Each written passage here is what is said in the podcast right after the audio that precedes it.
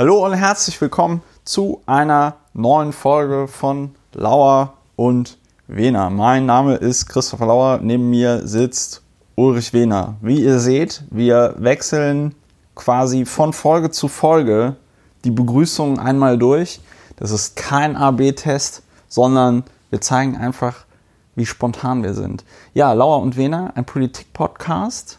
Ein bisschen. Äh, Ulrich erklärt gleich noch ein bisschen mehr, was wir so machen. Ja.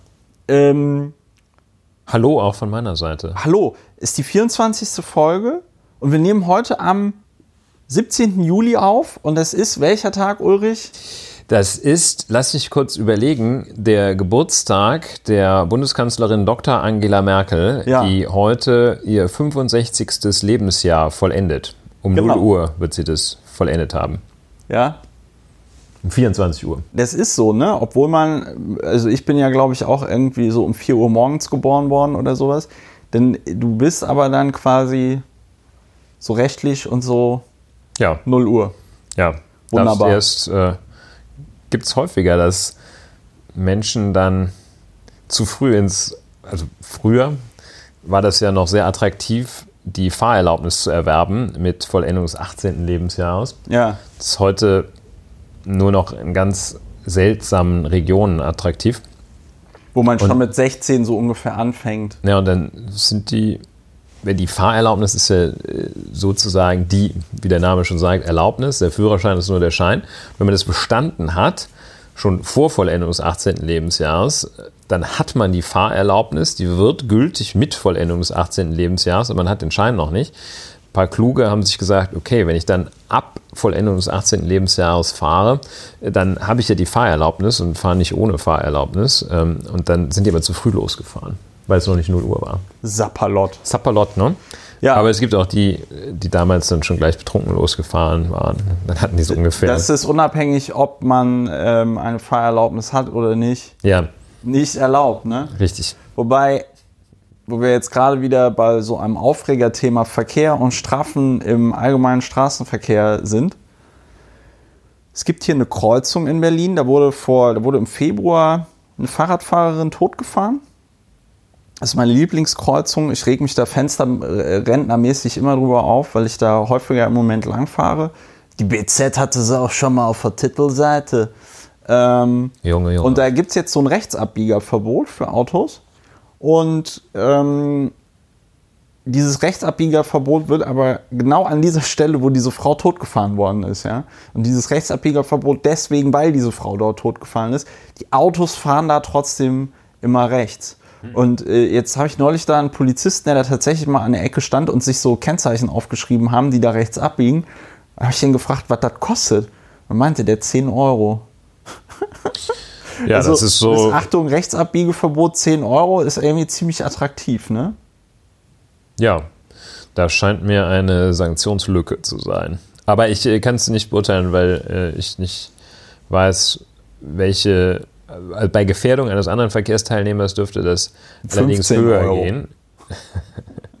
ja, Aber nicht wenn jemand gleich. verletzt ist, 20. Okay. Nein, da gibt es bei Gefährdung äh, gibt es schon höhere Bußgelder. Das sind ja nur Verwarnungsgelder. Ja, mh, okay, vielleicht machen wir keinen Verkehrspodcast. Das wäre vielleicht auch gut, wenn wir Deutschlands bester Verkehrspodcast werden würden. Ja. Neben unseren ganzen anderen Titeln, die wir schon haben. Aber äh, Ulrich, ich hatte es vorhin schon angekündigt. Was machen wir denn in diesem Podcast? Ja, wir machen keinen Verkehrspodcast, das haben wir jetzt abgebrochen. Auch wenn das Thema Verkehr, also Straßenverkehr, in, ich muss wirklich nur zur Klarstellung Wir sind sagen. auch Deutschlands bester Sex-Podcast, so ist es nicht. Ja, das ist dann nicht der Straßenverkehr.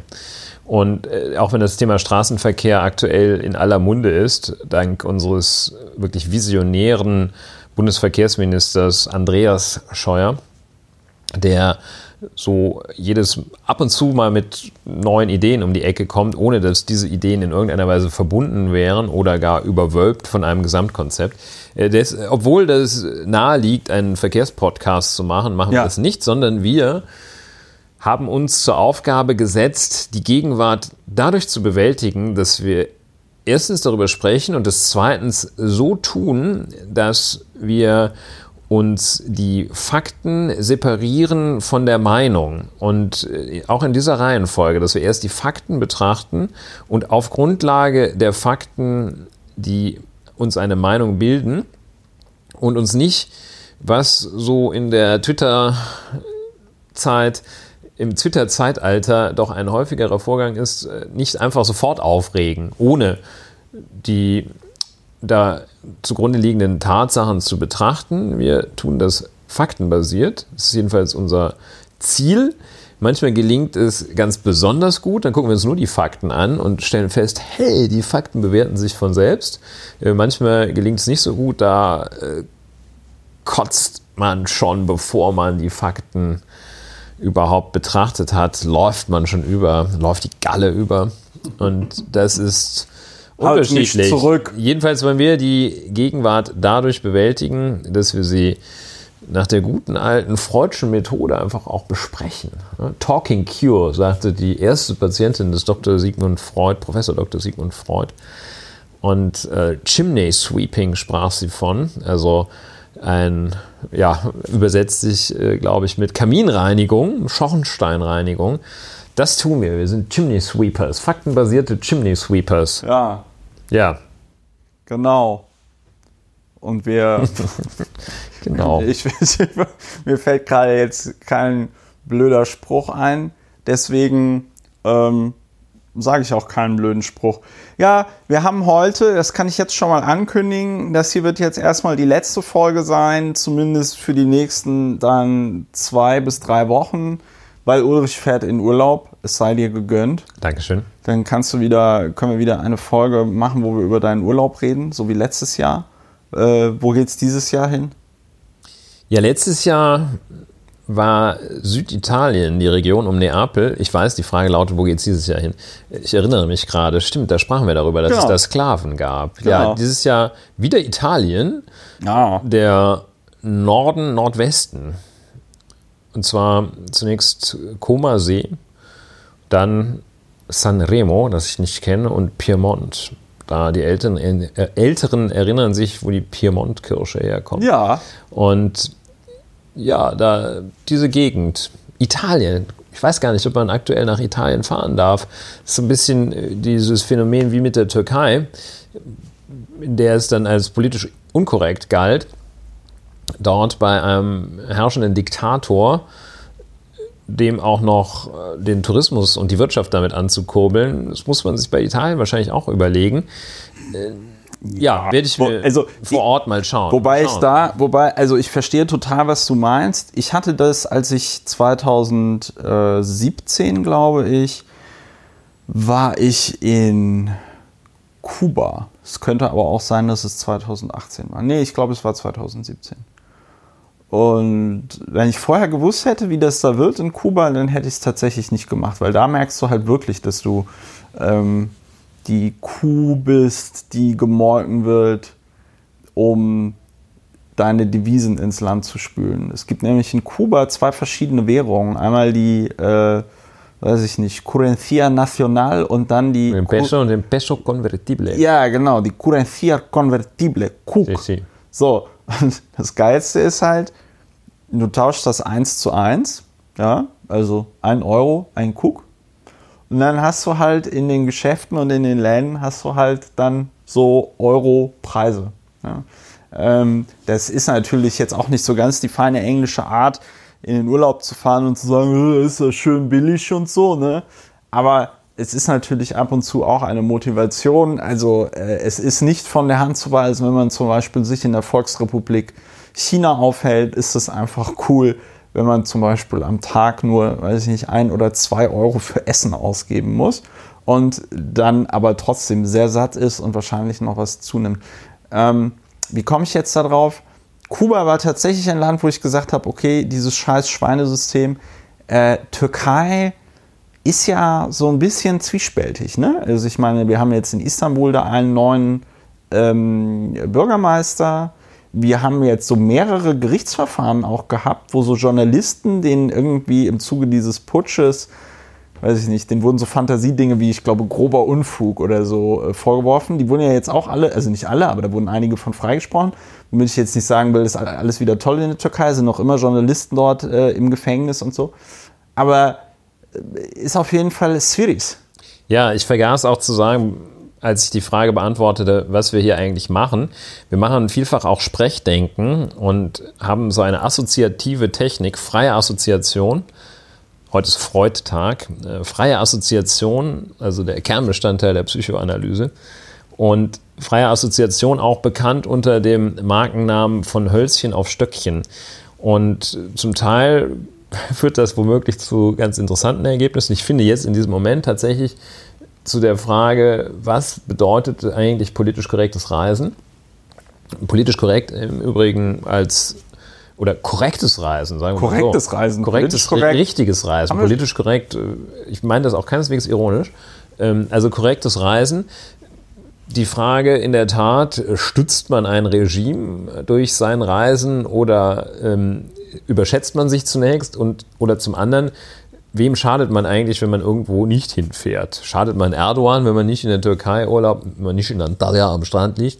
Oder äh, schadet man dann türkischen Arbeitskräften, die sich total freuen, wenn da der Allmann kommt? Oh ja, die freuen sich bestimmt total. Ja, äh, was ja. es ja auch noch zum Thema korrektes Reisen in der letzten oder vorletzten Woche gab, eine Bewegung, auf die ich hingewiesen wurde, Backpacking.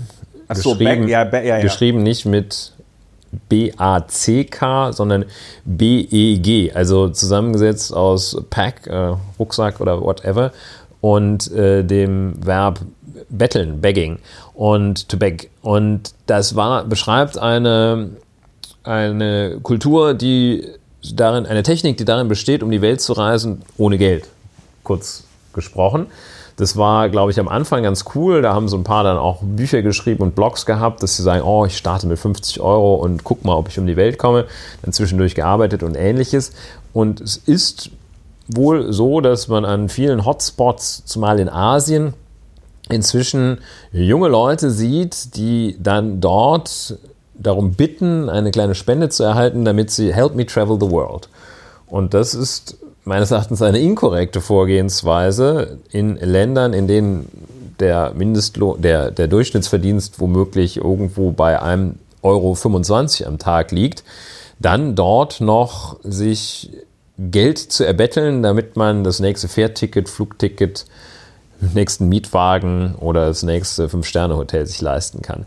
Fand ich auch eine etwas bedenkliche Art und Weise, eine bedenkliche Sicht auf die Welt, zu glauben, dass dort Solidarität gezeigt wird, indem man einem Menschen ermöglicht zu reisen, obwohl man selber nichts hat. Fand ich seltsam. Also Backpacking, Bagpacking, ja. wahrscheinlich keine gute Art zu reisen. Türkei noch offen, Italien werden wir nach meinem Urlaub wissen, ob man da Salvini stützt, wenn man da hinfährt. Wahrscheinlich im Norden nicht so sehr. Ich glaube nicht. Ich glaube auch nicht. Also und ähm, wahrscheinlich würden dann da auch alle sagen, ja, diesen Außenminister finden wir, den Innenminister finden wir total übel, so wie ich auch noch keinen US-Amerikaner getroffen habe, der Trump gut fand.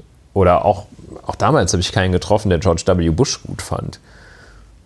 Gut, es wird wahrscheinlich Italiener geben, die den Salvini ganz, ganz spitzenklasse finden. Irgendwie muss die Lega ja äh, Stimmen gekriegt haben. Ne? Ja, stimmt. Aber äh, ich verstehe schon, was du versuchst zu sagen. Äh, das ist immer das. Ich meine, genauso, genauso. Also ich glaube, die Frage, die Frage gestellt hat man sich ja zum Beispiel jetzt nicht bei Österreich, als da die FPÖ an der Macht war. Ja, hätte man ja? sich auch mal fragen sollen. Hätte man sich auch fragen sollen.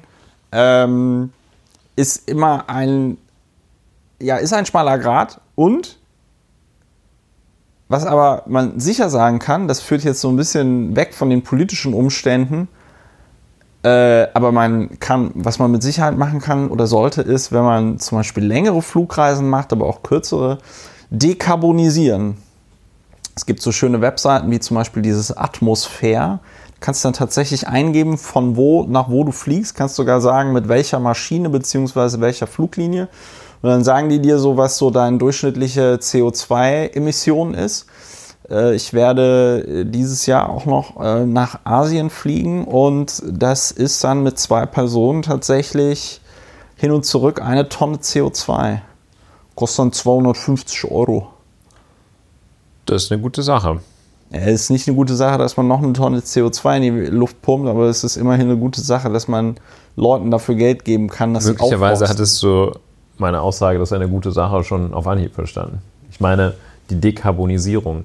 Ja, die vom Begriff her etwas schwierig ist, glaube ich. Das ist schwierig. Denn, äh, ich Stefan, vermute, diese Tonne wird nicht, äh, geht nicht wieder weg. Nee, dieser Stefan Rahmsdorf, äh, den, dem ich mittlerweile auch folge auf Twitter, ähm, der hat auch nochmal einen sehr instruktiven Blogbeitrag dazu geschrieben, dass wir hatten letzte Woche ja über diese Studie gesprochen. Wir äh, der Stefan Ramsdorff hatte darüber geschrieben, dass diese Studie, wonach man quasi wieder zwei Drittel des CO2s aus der Erdatmosphäre mit Bäumen absaugen könnte, dass, das, dass es da ein paar sehr große Fragezeichen gibt. Und er also meinte, naja, also selbst wenn man das jetzt unter den optimalsten Bedingungen weltweit aufforsten würde, sieht er das eher so, dass man damit ähm, eine bis zwei Gigatonnen der, weiß ich nicht, äh, jetzt weiß ich nicht mehr, ob es 20 oder 30 Gigatonnen sind, die jährlich emittiert werden von der Menschheit. Ja, ich kann das vielleicht ergänzen. Der Grundgedanke, es gab wahrscheinlich in den 80er Jahren gab es so eine Zeit, da hatten äh, Wissenschaftler wohl festgestellt, oder jedenfalls glaubte die Bevölkerung das, sie hätten festgestellt, dass Quark total gut für die Leber war. Dann haben die alle fürchterlich gesoffen und morgens Quark gegessen. Ich glaube, ja. so funktioniert das nicht. Nee, das so heißt, man kann nicht einfach nicht. CO2 ausstoßen, dann wird ein Baum gepflanzt und dann ist alles wieder gut. Nee, Ähnlich wie mit dem Dekarbonisieren durch Zahlung von Geld. Das funktioniert auch nicht. Also jedenfalls nicht unmittelbar. Es funktioniert nicht unmittelbar. Wobei ich das begrüße. Ich finde es gut, dass wir uns Gedanken machen, in meinem Fall ein bisschen spät, aber äh, Gedanken machen über korrektes Reisen. Wir können, und was wir auch nochmal sagen können, das haben wir schon mehrfach hier gesagt, äh, holt euch einen Ökostromanbieter. Das ist ja das geringste, was wir machen können, hundertprozentig Ökostrom. So, ähm, jetzt haben wir Weiter viel, geht's. Jetzt haben wir viel vom Hölzchen auf Stöckchen. Ähm, wir waren bei Italien. Italien würde mich direkt auf ein ganz, nur ganz kurzes Thema, was halt, äh, dann sind wir auch direkt wieder bei Herrn Salvini. Ich glaube, der heißt Matteo, ne? Ja. Ähm, dass sie in, in Italien haben sie eine, eine, eine Razzia bei so Rechtsextremisten gemacht und haben dort ein Waffenlager und so Nazi-Devotionalien, Hakenkreuze und so gefunden. Und unter diesen Waffen, die sie dort gefunden haben, war auch eine Luft-Luft-Rakete. Also tatsächlich eine Rakete, die man dann an ein Flugzeug dran machen würde. Also weil Boden-Luft-Rakete würde bedeuten, man schießt sie vom Boden ab und Luft-Luft-Rakete ist eine Rakete, die in der Luft abgeschossen wird. Ähm, war dann also noch tatsächlich in ihrer Verpackung, ja, und was ich schon auch mutig fand, war, dass die Polizisten, die dort diese Razzia gemacht haben, dann natürlich, das ist ja auch immer ein ähm, Qualitätsmerkmal von so Razzien, dass das am Ende dann auf so Tischen wird das dann immer so drapiert, der Fund und abfotografiert. Und genau, du hast es gerade auch auf. Ja, da kann man eine schöne diese, Bildbeschreibung. Genau, machen. die haben diese Luft-Luft-Rakete aus dieser grünlichen Röhre geholt und dann liegt die da so schräg auf dem Boden. Und ich habe mir gedacht, ja, Moment mal, so eine Luft-Luft-Rakete, die hat doch eigentlich einen Sprengkopf. Das wäre mir doch jetzt ein bisschen zu riskant, so eine scharfe Waffe da halt irgendwie mal so auszupacken. Aber da war man ganz unbekümmert in Die Italien. stehen da auch ganz leger. Man kann ja. äh, dieses Bild finden man auch relativ schnell. Man muss nur Italien und wenn man Luft, Italien und Luft, wahrscheinlich schon bei Lu, kommt, äh, Google vervollständigt das und führt einen dann auf den richtigen Weg. Äh, Bildbeschreibung, früher in der Schule eine schöne Aufgabe, hier im Podcast natürlich wieder belebt. Da stehen vor dieser so halb aus diesem Raketenetui äh, gerutschten Luft-Luft-Rakete, gezogenen Luft-Luft-Rakete. Der Deckel dieses Raketen-Etuis, so nennt man das, glaube ich. Das, das, ist der Fachbegriff, ja. Das ist der Fachbegriff. Der Deckel lehnt lässig wie ein Klischee-Italiener an der Seite. Und dann steht da eine Gruppe im Vordergrund von insgesamt sieben Polizeibeamten, davon vier wiederum bis zur Unkenntlichkeit vermummt mit so krassen Bankräubermasken. Sturmhauben. Sturmhauben. Bankräubermasken waren doch so Strumpfhosen. Ich habe das früher nicht verstanden in den Filmen. Ich habe immer gedacht, Moment, ich kann die doch noch wunderbar erkennen. Warum haben die denn jetzt so eine Strumpfhose? Ja, da ist man zu übergegangen, hier wirklich diese Modelle auch, die sehen so ein bisschen, bei einigen so ein bisschen selbstgemacht aus. Wahrscheinlich hatten die keine dabei für das Foto. Ja. Der eine hat sich da so Löcher reingerissen, förmlich für die Augen und unterschiedliche Tragetechniken. Der eine hat, glaube ich, die Augenlöcher beide auf der Stirn. das heißt, der wird wahrscheinlich als nächsten Schritt wird er über die Luft Luftrakete gesteuert gestolpert sein. Ja. Und dann stehen da noch zwei in so sehr schönen Uniformen, wo ich sehr, sehr neidisch würde, wenn ich deutscher Polizeibeamter wäre, so blau mit goldenen Abzeichen und ähm, sehr schön. Sehr schönes Bild. Im Hintergrund steht schon der Raketenabschleppwagen Ja. in dem Blau der italienischen Polizeifahrzeuge. Zu- Dazu passend die Hosen der Uniformierten, äh, der in dieser schönen Uniform. Also ein schönes Bild. Aber ein äh, doch befremdlicher Hintergrund. Die wurden äh, gefunden bei Neonazis, die, soweit man weiß, diese Waffe verkaufen wollten. Ach so. Hier steht, die Behörden entdeckten bei ihrem Einsatz gegen Neonazis zahlreiche Waffen, darunter auch eine Luft-Luft-Rakete. Das Geschoss sollte über WhatsApp verkauft werden. WhatsApp? Quelle die Zeit. Oh. Ja. Ja. Ja. Ja, was soll Und man du dazu stellst dir sagen? vor, wie das wäre, wenn. Ja, also ich, ich habe mir so gedacht, also dafür, dass man also bei Rechtsextremen, also erstmal, das ist ja etwas, das, das, das Ding fällt ja tatsächlich unter das Kriegswaffengesetz, ja. Das kannst du ja nicht einfach, du gehst ja jetzt nicht einfach in den Luft-Luft-Laden. in, in den Luft-Luft-Raketenladen und sagst, hör mal, Rüdi, ist wieder soweit, ich bräuchte wieder eine. Sondern die musst, du Ware. ja, die musst du ja tatsächlich klauen. Und ich glaube, die äh, Italiener, die haben zwar irgendwie 95 verschiedene Polizeien, ne, weiß ich nicht, Carabinieri und dann gibt's in Rom gibt's noch eine Polizia de Capitale und bla bla bla, ja. Ähm, aber ich glaube, die Italiener haben wahrscheinlich nur eine Luftwaffe. Ne?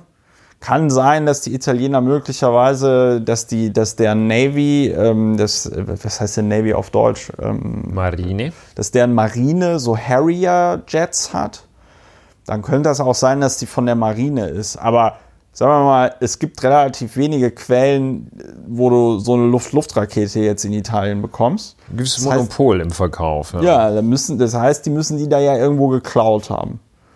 Also entweder von der Armee oder von irgendeiner anderen Armee.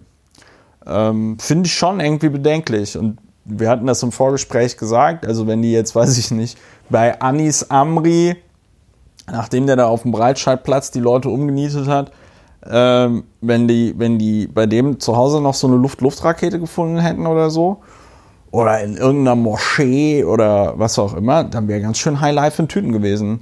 Und ich finde, ähm, da haben wir letzte Woche gar nicht drüber geredet. In Sachsen, ach nicht in Sachsen-Anhalt, in Mecklenburg-Vorpommern haben sie ja auch so ein, ähm, äh, so ein Waffenlager hochgenommen. Da war ja wohl einer der, sag ich mal, Protagonisten in Anführungszeichen oder der Tatverdächtigen ähm, beim SEK irgendwie beschäftigt, wo sie auch also massenhaft Munition und Waffen und sonst was irgendwie ähm, abgezweigt haben. Das ist, gehört zu diesem ganzen Komplex hier ähm, Hannibal, rechte Prepper-Szene, Nordkreuz nennt sich da irgendwie der Verein. Und das sind diese Leute, die sich auf den Tag X vorbereiten. Den sogenannten, also diesen äh, äh, Tag, wo die Rechten also der Meinung sind, sie machen dann irgendwie Revolution und stellen alle ihre Gegner an die Wand. Von ihrem vorgestellten Widerstandsrecht dann Genau, auch machen gebraucht. von ihrem vorgestellten Widerstandsrecht, da haben wir ja auch schon drüber geredet, dass das nicht so einfach funktioniert.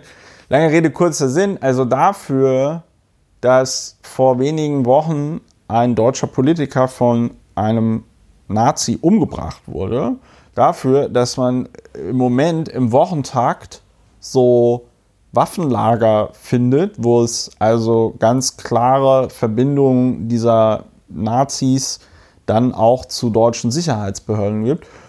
Also dafür ist so insgesamt die Lage noch relativ ruhig, finde ich. Finde ich sehr bemerkenswert. Finde ich gut, wie äh, also dass man sieht, wie locker die Bevölkerung mit Terrorismus umgehen kann, wenn er aus der richtigen Ecke kommt. Ja. Ja, Ähm, ganz schön. ich- hoffentlich also, ändert es sich. Der Ja. Verfassungs äh, ehemalige Verfassungsschutzpräsident, dessen Namen wir nicht verwenden und den wir auch nicht mehr zitieren, weil Kann der, man nicht mehr zitieren. über den wir uns auch nicht mehr aufregen, Nee. Denn der Blödsinn, den er verzapft, ist nicht aufregenswert. Da sind keine Fakten drin, über die man sich aufregen kann. Jedenfalls möglicherweise, nachdem der ähm, seine Amtszeit genutzt hat, die, das, die Zieleinrichtung des Bundesamtes für Verfassungsschutz nach links zu drehen. Möglicherweise wird man da auch noch ein wenig mal wieder den rechten Rand betrachten. Ich bin da skeptisch. Es war auch ein in der im BAMF prüfte so ein wohl rechtsradikaler prüfte Asylanträge hieß es ist alles noch nicht so ganz ganz klar, aber da muss man schon sehr aufpassen, weil ich glaube, dass tendenziell die Gewaltbereitschaft dort wesentlich größer ist und der Schaden wesentlich höher. Ja, jedenfalls Luft-Luft-Rakete bei italienischen Rechtsextremisten. Sollte Ja. man mal beobachten. Und der Matteo Salvini, der hat dazu gar nichts getwittert.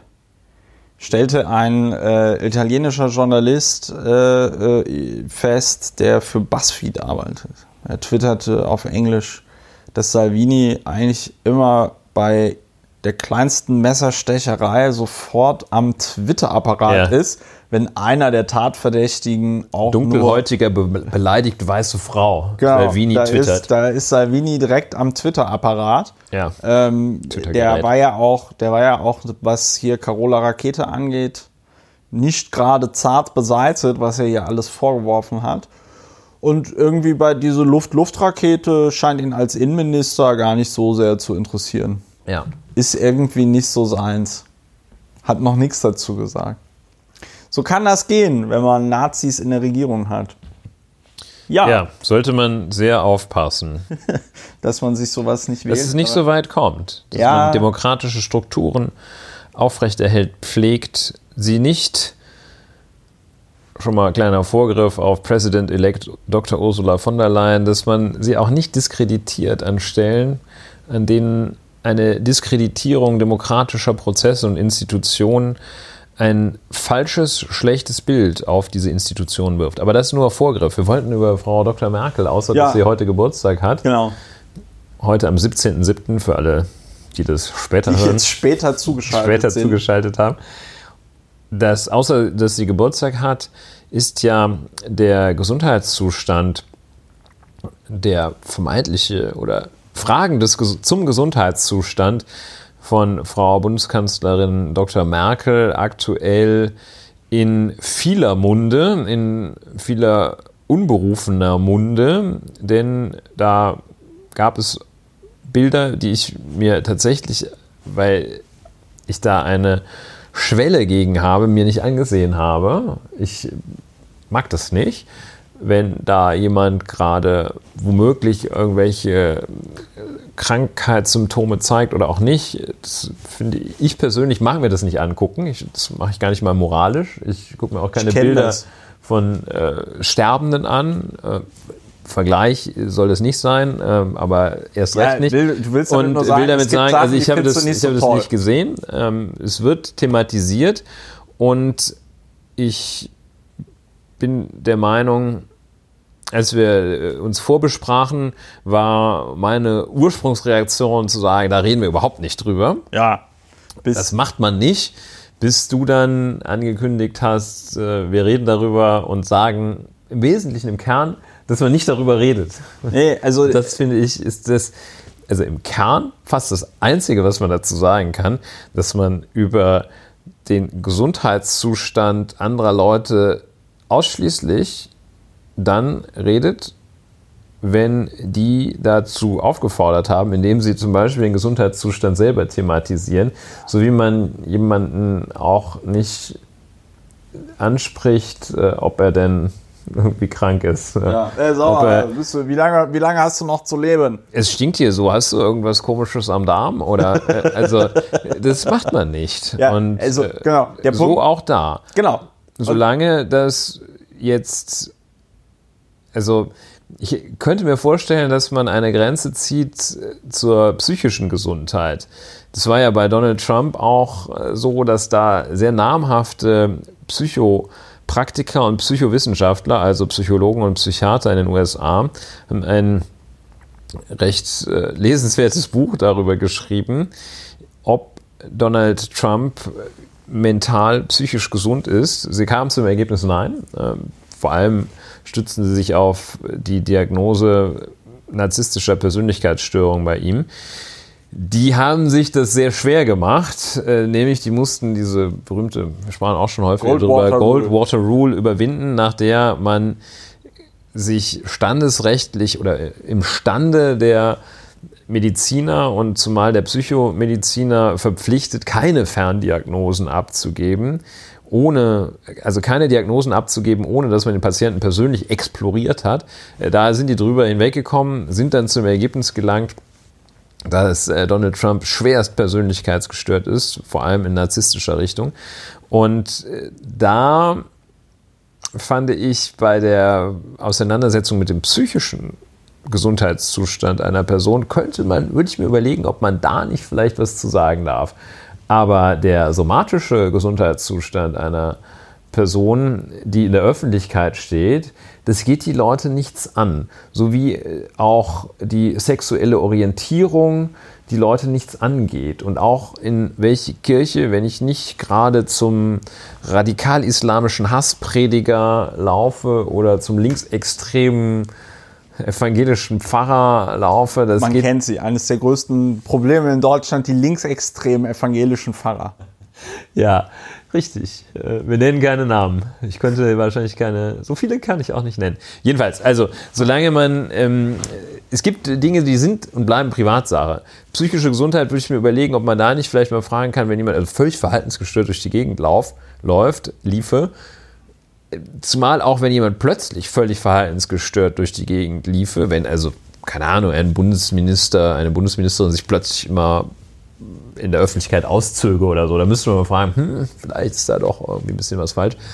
Aber äh, unterhalb dessen äh, finde ich es ja. völlig inakzeptabel, da zu intervenieren. Also so, und und zu spekulieren, genau, intervenieren Grund, sowieso und nicht. Der Grund, warum ich, und der Grund, warum ich überhaupt darüber reden wollte, war, dass ich es tatsächlich sehr scheiße finde, dass darüber geredet wird. Ihr seht, ich bin hier schon ein bisschen in der Bewertung.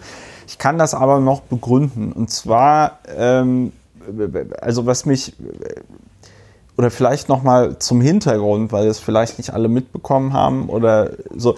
Angela Merkel hat auf mehreren Veranstaltungen wohl irgendwie gezittert. Ich habe es mir mal im Gegensatz zu dir kurz angeguckt, einfach weil mich interessiert hat, weil alle sofort so, oh, was ist mit dem Gesundheitszustand? Und ich mir so gedacht habe, okay, wir nähern uns dem Sommerloch. Und dann war es halt auch so, wie ich es gedacht habe. Ja gut, die zittert da so ein bisschen mit den Händen. Und dann weißt du halt auch nicht, woran liegt es jetzt. Ist aber auch egal. So, warum ich, warum mich das so stört oder was ich irgendwie so richtig absurd fand, war dann ein Kommentar des äh, Herausgebers des Tagesspiegel, Stefan Andreas Kastorf, worauf wir einen Anspruch haben, erschien am 12.07.2019, also vor jetzt mittlerweile schon fast einer Woche. Und ähm, da schreibt er hier nun mal jetzt die Unterüberschrift. Nach dem dritten Zitteranfall kann sich die Kanzlerin nicht mehr auf ihre Privatsphäre berufen. Sie schuldet dem Souverän ein ärztliches Attest, ein Kommentar. So, ähm, das fand ich einfach sehr falsch und überzogener geht es auch nicht mehr. Dass ähm, dann ein, weiß ich nicht, Herausgeber einer Zeitung auf einmal behauptet, für das Volk zu sprechen äh, und dann irgendwelche Dinge postuliert, nämlich es sei ja so super notwendig, dass jetzt Frau Angela Merkel mal ein Attest äh, vorlegt. Ich halte das für, jetzt fällt mir auch wieder nur das englische Wort ein, wie sagt man denn auf Deutsch, äh, Double Standards, äh, zweierlei Maß da wird mit zweierlei Maß gemessen, weil wenn ich, ich habe mich dann einfach nur so an Bundeskanzler zurückerinnert. Ich meine, ich bin mit Helmut Kohl aufgewachsen. Helmut Kohl war, glaube ich, weit davon entfernt, gesund zu leben. Und äh, das äh, nur, sag ich mal, sichtbar an seiner Leibesfülle. Der Mann war ja weit davon entfernt, einen Body Mass Index unter 30 zu haben. Und, haben wir, glaube ich, schon mal in einer anderen Folge gesagt, Adipositas, also das krankhafte Übergewicht, ist ja dabei weltweit Rauchen als Krebsursache Nummer eins zu ähm, äh, verdrängen. Das, das, geht ja sogar so weit, das habe ich, als ich noch rauchte, habe ich mir das auch mal überlegt, da gab es zwischendurch tatsächlich mal die These, dass dadurch, dass Adipositas ein so hohes Gesundheitsrisiko darstellte, hingegen Rauchen ja typischerweise gewichtsreduzierend wirkt. Ach so. Gab es Menschen, ernsthafte, also die waren nicht von British American Tobacco oder sowas, gab es Leute, die ernsthaft die These aufstellten, dass möglicherweise Rauchen gesünder ist als Übergewicht. Und so, da habe ich gedacht, so Mensch, das ja, ist doch prima, dann kann ich rauchen. Nur ja. der Unterschied ist halt, dann stirbt man an dem einen statt an dem anderen. Genau. Dann musst du, und nicht erst irgendwann, wenn man Glück hat, ähm, eines Tages am Alter. So, am Klimawandel. Ähm, die, ähm, das würde ich nicht unter Glück fassen. Ja, ich auch nicht. Auf jeden Fall äh, fand ich das. Bei Helmut Kohl hat auch niemand gesagt, der Helmut, äh, da wollen wir jetzt ein ärztliches Attest, ob der seinen ähm, äh, Pflichten auch nachkommt. Gerhard ja, Schröder hat Zigarren geraucht, ja, hat auch niemand gefragt, hier äh, hat Herr Schröder vielleicht Krebs. Und ich glaube, alle Bundeskanzler in den letzten Jahren, Jahrzehnten waren dem Alkohol wahrscheinlich auch nicht ganz abgeneigt. Der Willi. Ja, ähm, will jetzt nicht damit sagen, dass sie irgendwie Alkoholiker sind, aber sie haben wahrscheinlich deutlich mehr Alkohol getrunken, als es ein Arzt empfehlen würde, dass es noch irgendwie halbwegs irgendwie verträglich für den Körper ist. Alleine ja. auf so Parteiveranstaltungen, ja, wenn du dann, weiß ich nicht, im Wahlkreis bist und so, dann werden dir so unfassbar viele Biere in die Hand gedrückt, da kannst du gar nicht äh, Nein sagen, weil dann ja auch immer die Erwartung besteht. Ja. Ja.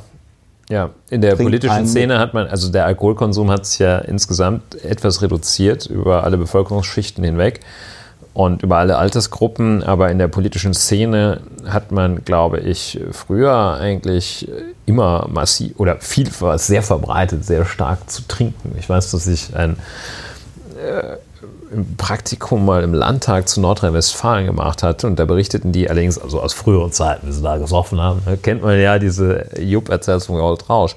Und da wurde glaubhaft berichtet, dass da freitags nachmittags in der Kantine immer fürchterlich getrunken wurde und da gab es dann das sogenannte Skatsteak. Dann haben die alle, alle Skat gespielt und das Skatsteak, das bestand darin, dass du gleichzeitig, das, das war ein kleingeschnittenes Steak, das du dann halt nur mit der Gabel essen konntest. Und dann konntest du in der anderen halt die Karten halten und wenn du die Gabel mal weggelegt hast, konntest du dir einen kurzen reinzischen. So, jedenfalls, also über die, das es gab viel Anlass, sich über den Gesundheitszustand äh, von Politikern, oder es hätte viel Anlass gegeben, sich über den Gesundheitszustand von Politikern Gedanken zu machen. Horst ein Seehofer. Anderer Politiker, über den Horst Seehofer, ja, ein, ein Politiker, über den man sich vor nicht allzu langer Zeit auch sehr stark auch übergriffig Gedanken machte, war Jean-Claude Juncker, ja. dem man ein Alkoholproblem unterstellte. Und Martin Schulz auch, wobei Martin Schulz, glaube ich, sogar darüber redet, Martin Schulz hat, dass er Trockenalkoholiker ja, war, ist. Ne? Genau. Ja. Also, aber diese, diese Aussage, wir haben einen Anspruch auf Kannst du das nochmal gerade, ja, ähm, also äh, worauf äh, wir einen Anspruch haben? Sie, genau, worauf wir einen Anspruch haben, sie schuldet dem Souverän ein ärztliches Attest und dann schreibt er hier, Zitat, es geht um ein offizielles Bulletin, also noch bescheuerter kann man sich ja nicht mehr ausdrücken, aber es geht um ein offizielles Bulletin, in dem ihr die nötige Gesundheit bescheinigt wird. Ja, das. Ähm der Arzt haftet dafür mit Ruf und Zulassung. Also, das sind so totalitäre äh, irgendwie Fantasien, so nach dem Motto: Nee, die Angela sollen jetzt mal machen, was gehen. Finde ich irgendwie sehr befremdlich. Also, in dieser, worauf wir einen Anspruch haben, lautet ja die Überschrift jenes Artikels: diese Wir-Form, die löst bei mir sowieso gleich äh, allergische Schocks aus. Sollte es eigentlich, das möchte ich fast empfehlen, bei nahezu jedem allergische Schocks auslösen, wenn jemand von wir spricht, aber äh, mich nicht gefragt hat. Das ist immer sehr gefährlich. Einen Anspruch, einen Anspruch setzt nach guter alter Zivilrechtler-Tradition eine Anspruchsgrundlage voraus.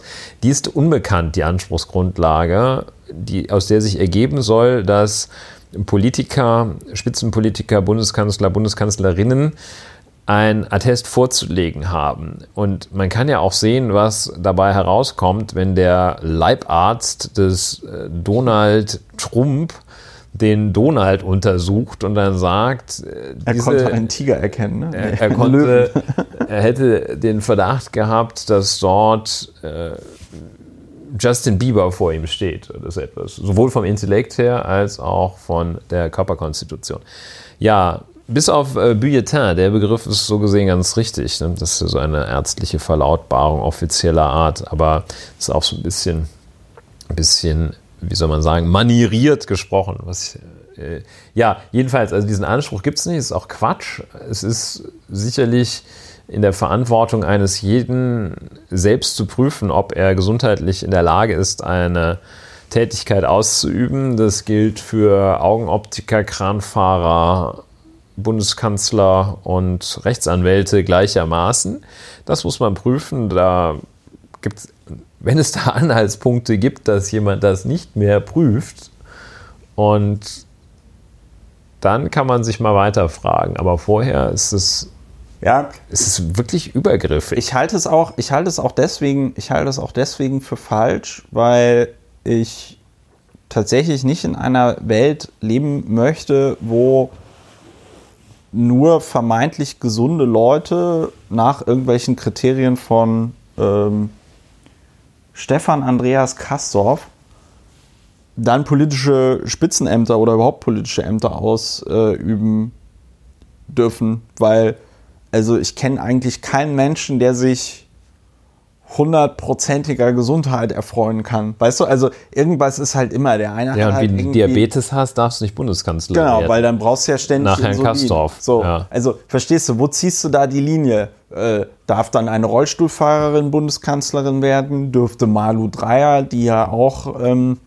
also die Ministerin, äh, Ministerpräsidentin von Rheinland-Pfalz, die ja sehr offen mit ihrer Multiple Sklerose umgeht, ja, dürfte die dann Bundeskanzlerin werden? So nach Herrn Kastorf. Also ich bin natürlich sofort der Meinung, dass eigentlich jeder Mensch, der äh, halbwegs lesen und schreiben kann, wenn er oder sie da eine Mehrheit im Deutschen Bundestag bekommt, dann ist das halt so. Dann wird diese Person Bundeskanzlerin. Ja, ja. Diese, und diese, da, hm? die machen im Bunde, die machen da ja auch keinen keinen Test im Plenarsaal und sagen, komm, äh, äh, Kandidat, also Kandidatin. Also Spring doch nochmal hier 20 Mal im, im äh, Dings rum. Letztlich müsste man, also zwei Dinge. Also man müsste wahrscheinlich sagen, dass wenn Frau Merkel hundertprozentig gesund wäre nach dem Job, den sie seit 2005 2005, also seit als rund 14 Jahren macht als Bundeskanzler, wenn sie Bundes da hundertprozentig gesund wäre, das wäre sehr verdächtig, weil dieses Programm mit 65 mit 65, also dass sie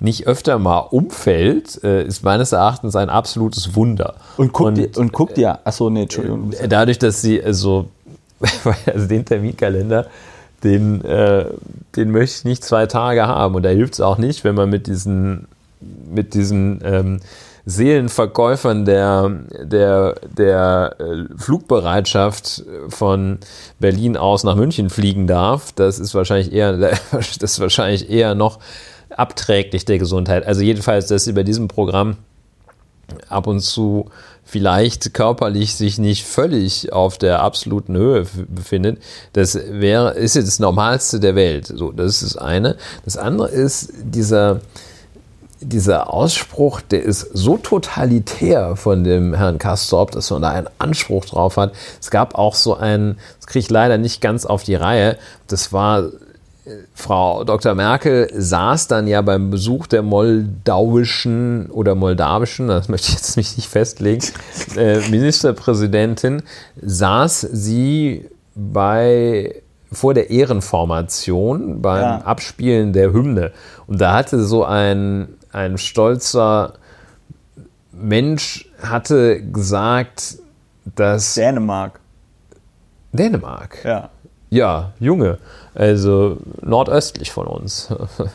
Ähm, Und Da hatte, so ein Hatte einer gesagt- gesagt also beim Abspielen der Hymne zu sitzen, das geht ja gar nicht. Da hat man zu stehen. Ne? Auch, also es ist so, so nochmal diese, wir von der SS kennen keinen Schmerz. äh, Und äh, also völlig, völlig krass daneben. Und auch eben dieses apodiktische, wir haben einen Anspruch darauf, dass das zeugt von einer Grundhalt, da ist irgendwas faul. Wahrscheinlich eine schwere Krankheit oder ähnliches, die ihn so etwas sagen lässt. Ansonsten der Tagesspiegel macht, finde ich, überwiegend äh, Spaß. Ja, deswegen hat mich das auch, angenehm. deswegen hat mich das auch gewundert. Finde ich. Ähm, äh, finden wir. Ne? so finden wir Überwiegend Äh, angenehm wir für uns. Für ne? uns. Also als nicht nur für, souverän. und uns nicht im Sinne von wir beide, sondern, sondern wir alle. alle Leser, alle Leserinnen und Leser des Alle Wähler. Nein, ich, Fordern. mir, war das, mir war das nur ein Bedürfnis, da kurz drüber zu reden. Wir haben diesen Aspekt abgefrühstückt, dass wir gesagt haben, also ähm, eigentlich kann man so krank sein, wie man will, solange man in der Lage ist, diesen Job noch irgendwie zu machen, Ja. soll man ihn doch bitte Wenn es äh, also nicht- machen. Und bei anderen Politikern wird halt auch nicht danach gefragt, weswegen das eine ziemliche Bigotterie ist. Das hat im Grunde genommen, hat das angefangen im äh, US-Präsidentschaftswahlkampf 2016 mit äh, Hillary Clinton. Sehr- Und sehr ähm, schöne Analyse. ich habe einfach Sehr. das, ich habe auch einfach das Gefühl, dass da provo äh, pro, so probiert wird, dann teilweise auch von deutschen Medien, dass die gesagt haben, ah ja super, oder dass sie sehen, aha, super, das mit der Hillary Clinton, das hat ja wochenlang auch im US-Wahlkampf funktioniert als Thema. Und jetzt bewegen wir uns gerade auf Sommerloch zu und dann machen wir jetzt wochenlang äh, das, äh, den Gesundheitszustand von Angela Merkel zum Thema. Finde ich auch offen gesprochen sehr unverantwortlich. Also äh, ist jetzt, ich meine, ich habe dann direkt auch den Tagesspiegel gefragt, habe ich leider bis jetzt noch immer keine Antwort bekommen, äh, mal ein Gesundheitszeugnis vom Stefan Andreas Kastorf. Ne? Weil die vierte Gewalt, die ist ja auch wichtig in Deutschland und wir als der Souverän, ja, die ähm, äh, haben ein Recht darauf, Ja. dass die vierte Gewalt ordentlich funktioniert. Und ich finde, dann sollte man schon wissen, dass der Herausgeber ähm, einer solchen Zeitung auch in der körperlichen Verfassung ist, so eine Zeitung herauszugeben. Das ist ja ein sehr verantwortungsvoller Job. Ja, würde ich auch sagen. Also ist auch richtig, dass wir da einen Anspruch drauf hätten, wenn wir einen Anspruch darauf hätten, dass auch Spitzenpolitiker ihren Gesundheitszustand durch Atteste belegen. Da wir letzteres nicht haben, haben wir erstes auch nicht. Tja, hat äh, Stefan Andreas Kastorf nochmal Glück gehabt. Ja, So, weiter geht's. ja, wenn es nicht so anmaßend wäre und äh, wir noch wichtiger wären, als wir sind, könnten wir auch sagen, vielen Dank, Frau Dr. Merkel, dafür, dass Sie sich unabhängig von der politischen Richtung doch wirklich sehr aufreiben für Ihr kleines Wahlvolk und da Für den Souverän. für den Souverän, ja. Ja. Ja, okay. Sehr schön. Happy Birthday. Happy Birthday. President-elect Dr. Ursula von der Leyen. Ja, Ursula von der Leyen. Wir kommen zum nächsten Thema. Wir machen einen kleinen Wrap-up. Was war, was ist geschehen? Ja, was ist bisher passiert? Äh, Ursula von der Leyen, wir sprachen in der letzten Folge darüber, wurde nominiert und zwar durch den EU-Rat im vorgeschriebenen Verfahren als Kandidatin für das Amt der Präsidentin der EU-Kommission. Ja, EU-Kommissionspräsidentin So. Dr. Ursula von der Leyen. Vom Rat vorgeschlagen, so wie es der Vertrag über die Europäische Union vorsieht. Und ja, und jetzt gewählt. Genau. äh, Gestern, am, gestern, am, am Dienstag. gestrigen Dienstag, ist die CDU-Politikerin als erste Frau und als erste Deutsche seit 50 Jahren mit 383 von 733 Stimmen zur EU-Kommissionspräsidentin gewählt worden. Ja, 733 Abgeordnete, davon 383 Stimmen. Das sind neun Stimmen mehr als die erforderliche Mehrheit der Abgeordneten. Ja. Also neun Stimmen mehr hat sie bekommen.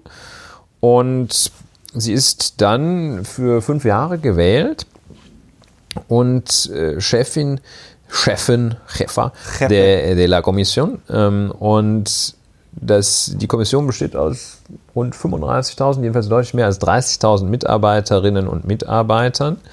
Da ist sie ja, äh, Herrin. Und ähm, die EU-Kommission ist die Hüterin der Verträge. Das ist so ziemlich ein, ein recht dynamisches, eine recht dynamisches, ein recht dynamisches, äh, permanentes Organ der Europäischen Union. Die sitzt so ein bisschen im Zentrum. Das ist so das, der Motor des Verwaltungsherz. Ähm, Verwaltung klingt so dröge. Das sind diejenigen, die auch gucken, ob die Verträge eingehalten werden, bestimmte Verfahren durchführen, wenn Verträge nicht eingehalten werden oder äh, auch aktiv werden, wenn Verstöße gegen Rechtsstaatlichkeit in manchen Mitgliedstaaten zu besorgen sind oder evident, eklatant auf der Hand liegen. Die Kommission kann klagen, sie kann Fusionen verbieten, kann Fusionen gestatten, kann Missbrauchsverfahren einleiten gegen Microsoft, Siemens und wen auch immer. Äh, Eine recht potente Einheit, ein recht potentes Organ innerhalb des wir nennen es mal äh, untechnisch Verfassungsgefüges der Europäischen Union, gleichzeitig aber nicht ein Organ, das mit einer mit der Bundesregierung etwa, mit der Regierung eines Staates westeuropäischer Prägung vergleichbar wäre.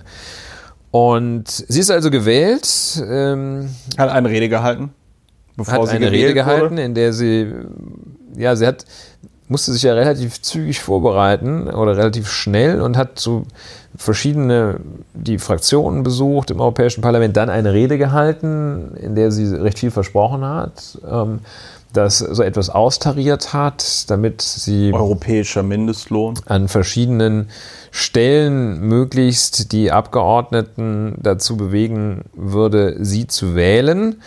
Hat davon gesprochen, dass sie sich für das Spitzenkandidatenmodell einsetzen werde. Darüber in Kürze mehr. Darüber in Kürze mehr.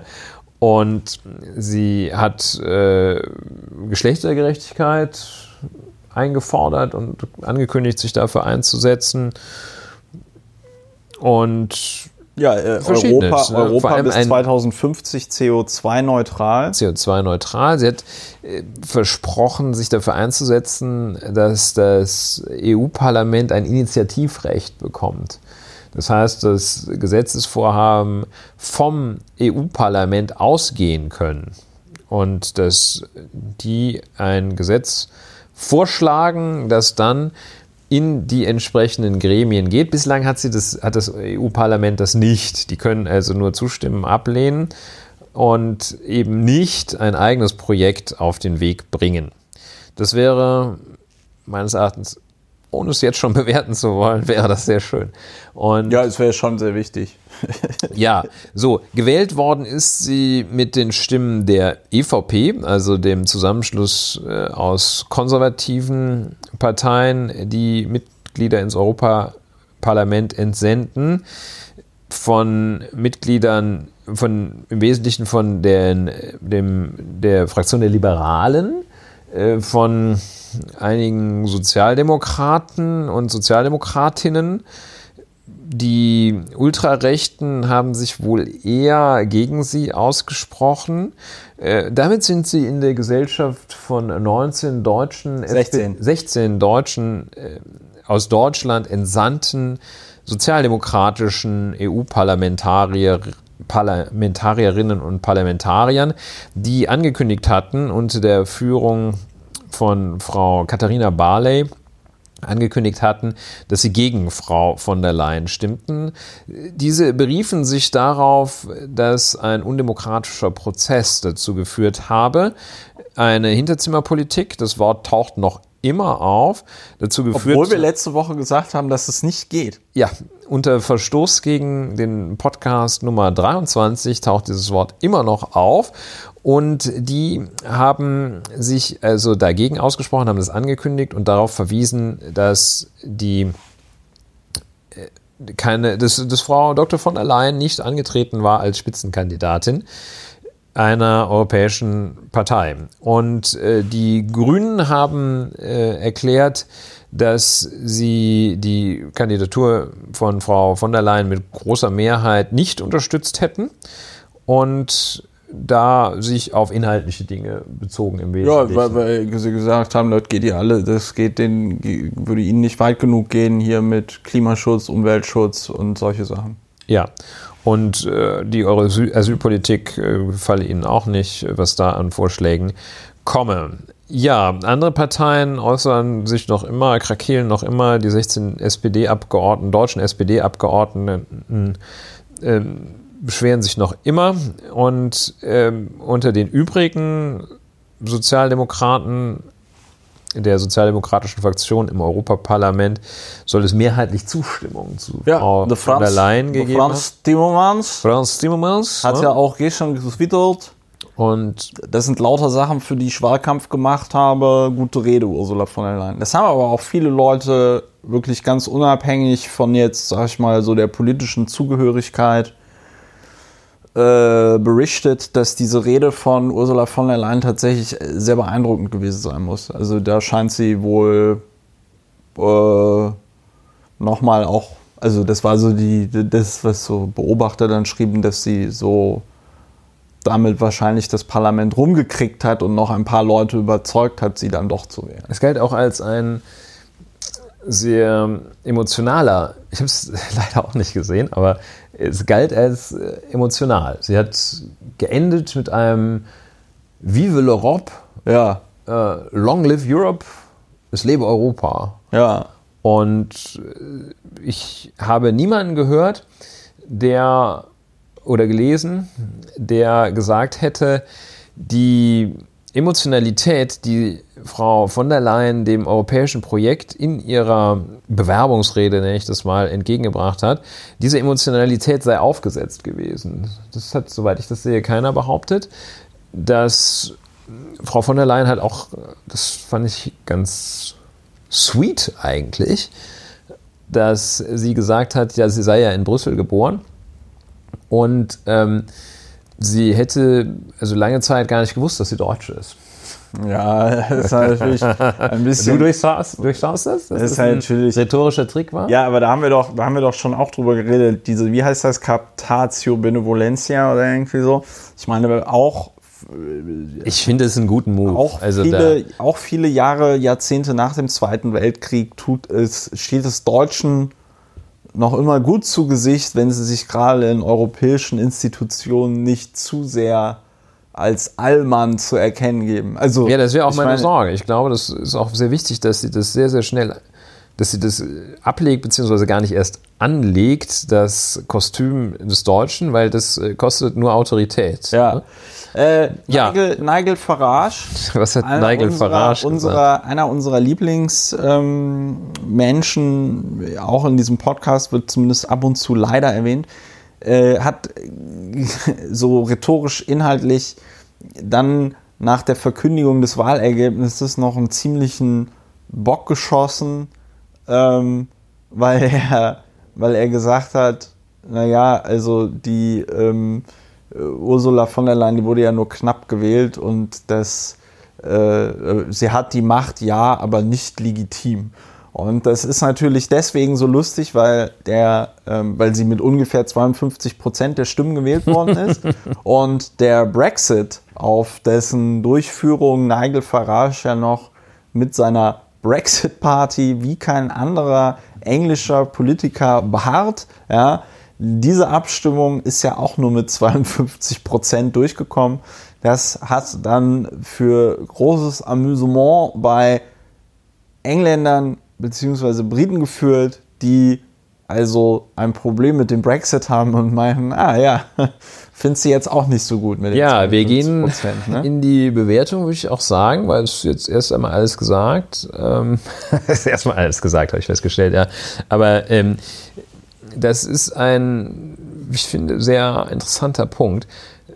Also, dass Nigel Farage, also, wie soll man sagen, dass Nigel Farage bescheuert ist, das äh, steht meines Erachtens müsste das außer Frage stehen. Er hat, er hat sie, er hat ähm, von der Leyen als Kommunistin auch bezeichnet. Ja, da hatte die Orientierung allerdings auch ein bisschen verloren, ja, als Kommunistin, nicht schlecht.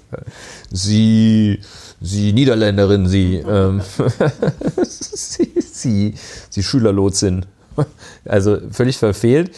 Aber das Muster, die, nämlich die demokratische Legitimität, Legitimation abzusprechen. Das ist genau dasselbe ja. Muster, das die glorreich kämpfenden 16 deutschen Sozialdemokraten und diese ganzen diese ganzen unlauteren, perfide argumentierenden Gestalten, die da von Hinterzimmern sprechen und die behaupten, dass ein Demokratiedefizit dadurch gepflegt würde und zutage getreten sei, dass man nicht dem Spitzenkandidatenmodell folge. Also jedenfalls ist es exakt dasselbe Muster, dasselbe Narrativ, das Nigel Farage hier bemüht, wie das Narrativ, das die deutschen Sozialdemokraten bemüht haben. Im Übrigen keine anderen Sozialdemokraten, weil außerhalb Deutschlands das Spitzenkandidatenmodell weitgehend so unbekannt war wie Heidi Klum in Paris.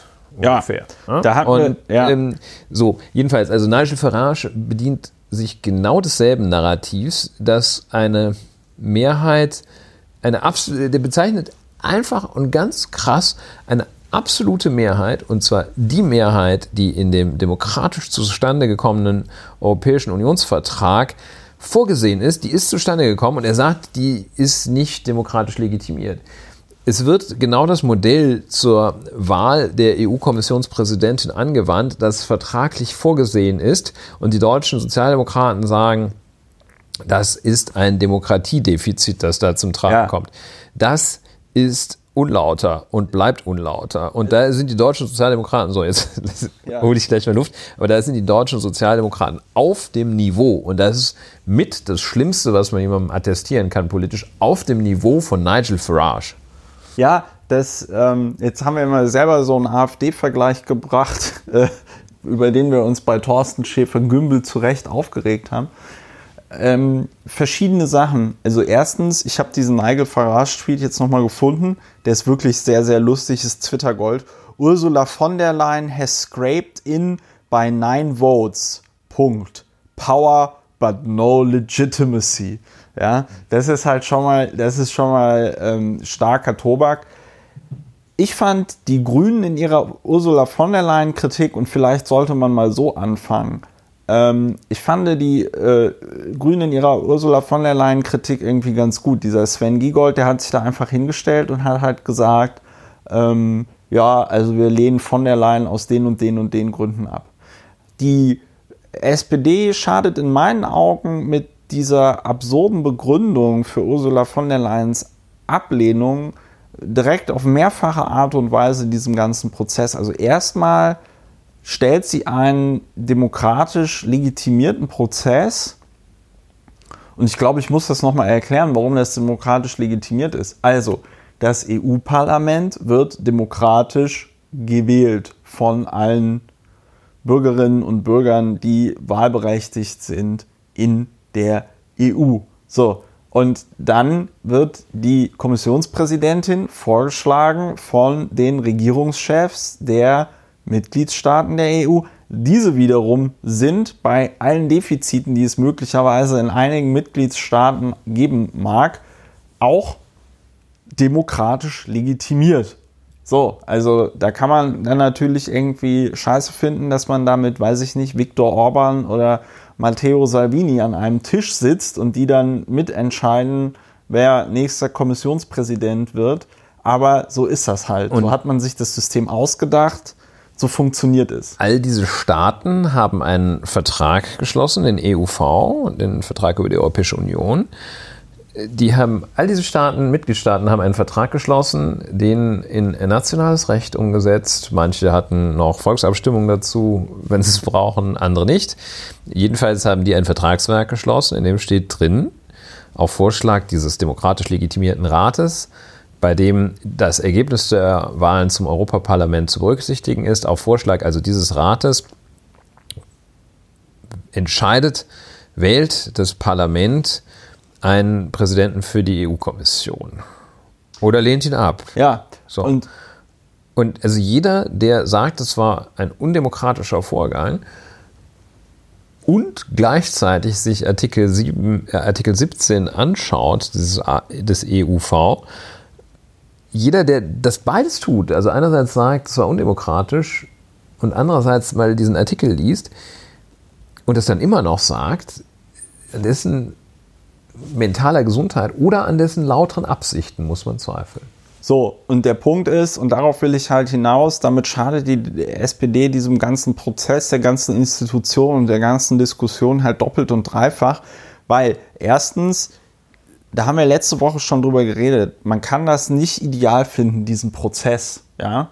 Aber, äh, und er ist wahrscheinlich auch weit davon, weit davon entfernt, ideal zu sein. Wenn das Parlament ein direktes Vorschlagsrecht hätte, äh, wäre auch super. Gleichzeitig muss man da ähm, auch abwägen, wenn jetzt zum Beispiel auf einmal jede Fraktion Vorschlagsrecht bekäme, könnte das am Ende auch dazu ausarten, dass dann die Rechtsextremen das irgendwie nutzen, um da wieder irgendwie ihren Pappenheimern irgendwie eine Bühne zu geben.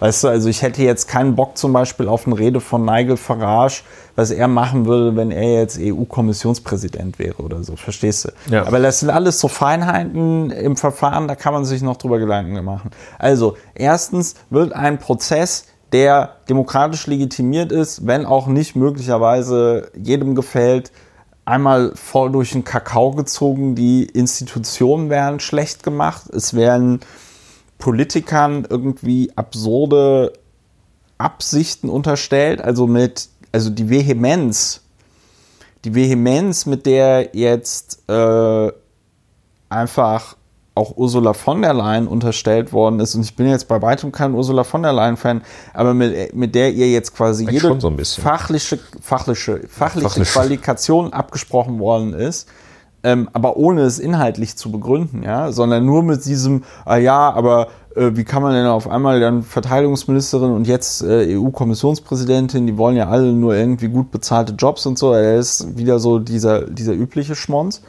Und vor allem Dingen, was die SPD damit geschafft hat, mit dieser absurden Ablehnung ist, dass es tatsächlich keine inhaltliche Debatte gab. Es gab tatsächlich keine inhaltliche Debatte über, ähm, warum man zum Beispiel Ursula von der Leyen wählen oder meinetwegen auch nicht wählen sollte. Also der Typ von den Grünen hat es, wie gesagt, ja noch inhaltlich begründen können. Aber irgendwie ganz Deutschland hat darüber diskutiert, ja, die ähm, äh, SPD sagt Spitzenkandidatenprozess. Hat auch ein Journalist getwittert, mal sehen, ob ich den Tweet noch finde, ähm, dass wenn man die SPD im, im Europäischen Parlament fragt, dass die tatsächlich sagen, dass die Wahlbeteiligung bei der Europawahl so groß gewesen sei wegen des Spitzenkandidatenprinzips und jetzt nicht wegen äh, dem drohenden Rechtsruck und so. Also äh, magisches Denken noch und nöcher und eben keine Debatte in der Sache. Und man könnte ja Ursula von der Leyen, klar kann man die dafür kritisieren, dass man sagt, äh, was ist denn da jetzt hier passiert mit diesen Vergaben äh, bei der Bundeswehr? Was ist denn da passiert mit diesen komischen Beratern, ähm, wo es ja jetzt auch einen Untersuchungsausschuss deswegen geben will? Und was macht eigentlich die Gorch Fock? Und was macht eigentlich die Golf Fock? Das sind alles Sachen, Schwimmt die kann, man noch? sie, die kann man sie als Oder schon? Bundesverteidigungsministerin und die muss man sie auch irgendwie fragen. Und dann kann man natürlich daraus auch irgendwie ableiten, äh, dass sie möglicherweise für diesen Job nicht geeignet ist. Aber sie aus so pseudo-formalen Gründen abzulehnen und dann das Verfahren so einmal komplett durch den Dreck zu ziehen, das finde ich echt ein bisschen schwierig. Und ich hatte es auch heute getwittert und ähm, meine es so halb ernst. ähm, die SPD hat natürlich ihren Spitzenkandidaten Martin Schulz nach der, äh, Euro, nach der Bundestagswahl 2017 hat sie natürlich auch kein Spitzenamt zukommen lassen. Ich meine, gut, daran war Martin Schulz auch noch so ein bisschen selbst beteiligt, weil er gesagt hat, er wird nicht Minister in einer Koalition mit Angela Merkel. Wir wollen noch mal die Kirche dann, im Dorf lassen. Dann sollte, er, dann sollte er Außenminister werden, dann hat sich irgendwie Sigmar Gabriel beschwert, dann ist es Heiko Maas geworden. So. Aber ähm, ich, ich, ich, das ist nicht so, dass die SPD in der Vergangenheit mit ihren Spitzenkandidaten irgendwie besonders zimperlich umgegangen wäre oder dann darauf beharrt hätte, äh, beharrt, dass sie dann darauf beharrte, dass diese Spitzenkandidaten ja. irgendeine wichtige Rolle in irgendeiner wie auch immer gearteten Regierung dann bekommen. Und die Aussage, wenn man mal sich versucht, ein wenig mit dem Spitzenkandidatenmodell auseinanderzusetzen und sich das anschaut, war und wäre ja die Aussage gewesen, dass der Spitzenkandidat der stärksten Fraktion dann EU-Kommissionspräsident werden soll. Das heißt also, die SPD hätte die Möglichkeit gehabt, den Spitzenkandidaten der stärksten Fraktion, so wie man es typischerweise in einer parlamentarischen Demokratie macht, da typischerweise die stärkste Partei stellt den Regierungschef, so ja. kennen wir das. Ähm, jedenfalls hätte die SPD die Gelegenheit gehabt zu sagen, hm, EVP, ihr seid die stärkste Fraktion, dann unterstützen wir euren Kandidaten. Und wenn sie das getan hätten, dann wäre es sehr schwierig gewesen für den Europäischen äh, Rat, den Spitzenkandidaten Weber nicht zu nominieren. Also will sagen, die Chance auf den mehr oder weniger siegreichen Spitzenkandidaten Weber, nämlich den Spitzenkandidaten der stärksten Fraktion im Europäischen Parlament zu setzen, diese Chance hat die SPD bewusst, haben die Sozialdemokraten bewusst nicht ergriffen. Da haben sie gerade sich ins eigene Knie geschossen und den Spitzenkandidaten abgelehnt den Spitzenkandidaten, die wollten ihren eigenen Spitzenkandidaten, der aber verloren hatte, jedenfalls nach dieser Arithmetik, wer ist die stärkste Partei, den haben sie selber abgelehnt. Und äh, dann wollten sie aber das Spitzenkandidatenmodell doch irgendwie wieder haben, obwohl sie den Spitzenkandidaten der siegreichen Fraktion nicht haben wollten, also der relativ siegreichen. Und ähm, hinzu kommt, dass die, die ähm, Spitzenkandidaten, das passt jetzt ja auch nicht so das passt zu einem Parteiensystem, zu einer Parteiendemokratie wie in Deutschland, passt es, dass man sagt, okay, das Parlament wählt die Regierung. Ja, aber ähm, das ist ja deutlich komplexer, das Institutionengefüge in der Europäischen Union.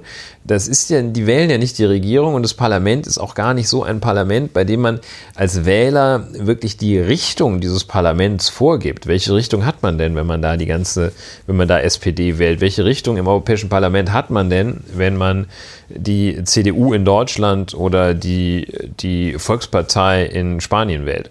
Das ist ja völlig offen. Also das Spitzenkandidatenmodell ist jetzt nicht der Weisheit letzter Schluss und es passt auch nicht wirklich auf das EU-System. Was da passen würde, wäre, wie äh, der kluge Verfassungsrichter Dieter Grimm, AD, Dieter Grimm gesagt hat, äh, europäische Listen wären halt, dass damit ein europäischer Dialog zustande kommt. Und ähm, man muss sagen, wo wurde zum Beispiel, wo ist denn eigentlich äh, der Spitzenkandidat Timmermans bestimmt worden und wo ist der Spitzenkandidat Manfred Weber bestimmt worden?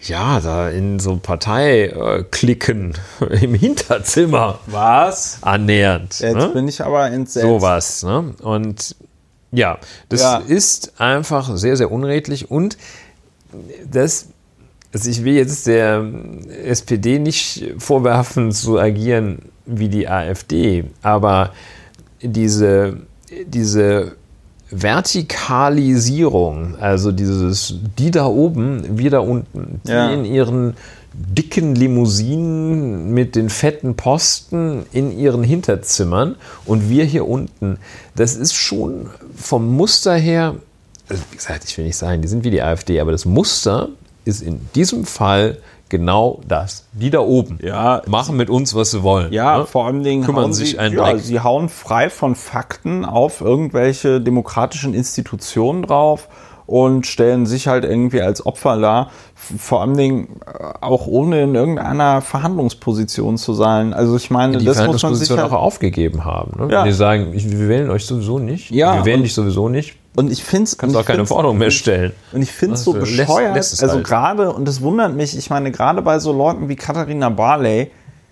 die kennt doch Ursula von der Leyen noch aus den Kabinettssitzungen. Und ich meine, ich könnte mir echt schlimmere Dinge vorstellen, als EU-Abgeordneter oder als EU-Abgeordnete persönlich die Kommissionspräsidentin zu kennen. Auf einer persönlichen Ebene. Also ich muss, also am Ende des Tages musst du dir doch tatsächlich die Frage stellen, was kommt am Ende dabei rum? Wie viel Einfluss kann ich da als Abgeordneter im EU-Parlament entfalten? Und wie gesagt, also äh, die Ursula von der Leyen wird mit Sicherheit nicht alle 600 oder wie viele Abgeordnete das da sind, äh, persönlich kennen. Und wie gesagt, es wäre, glaube ich, cooler, wenn man sich da verhandlungsmäßig, aber gut, wir, wir wissen es, wir wissen es nicht, was die SPD dort getrieben hat, rational erklären kann man es kann nicht. man es nicht, ja. Man kann es nicht, weil, also, wenn man sie nicht wählen will, dann hätte man es halt inhaltlich begründen müssen.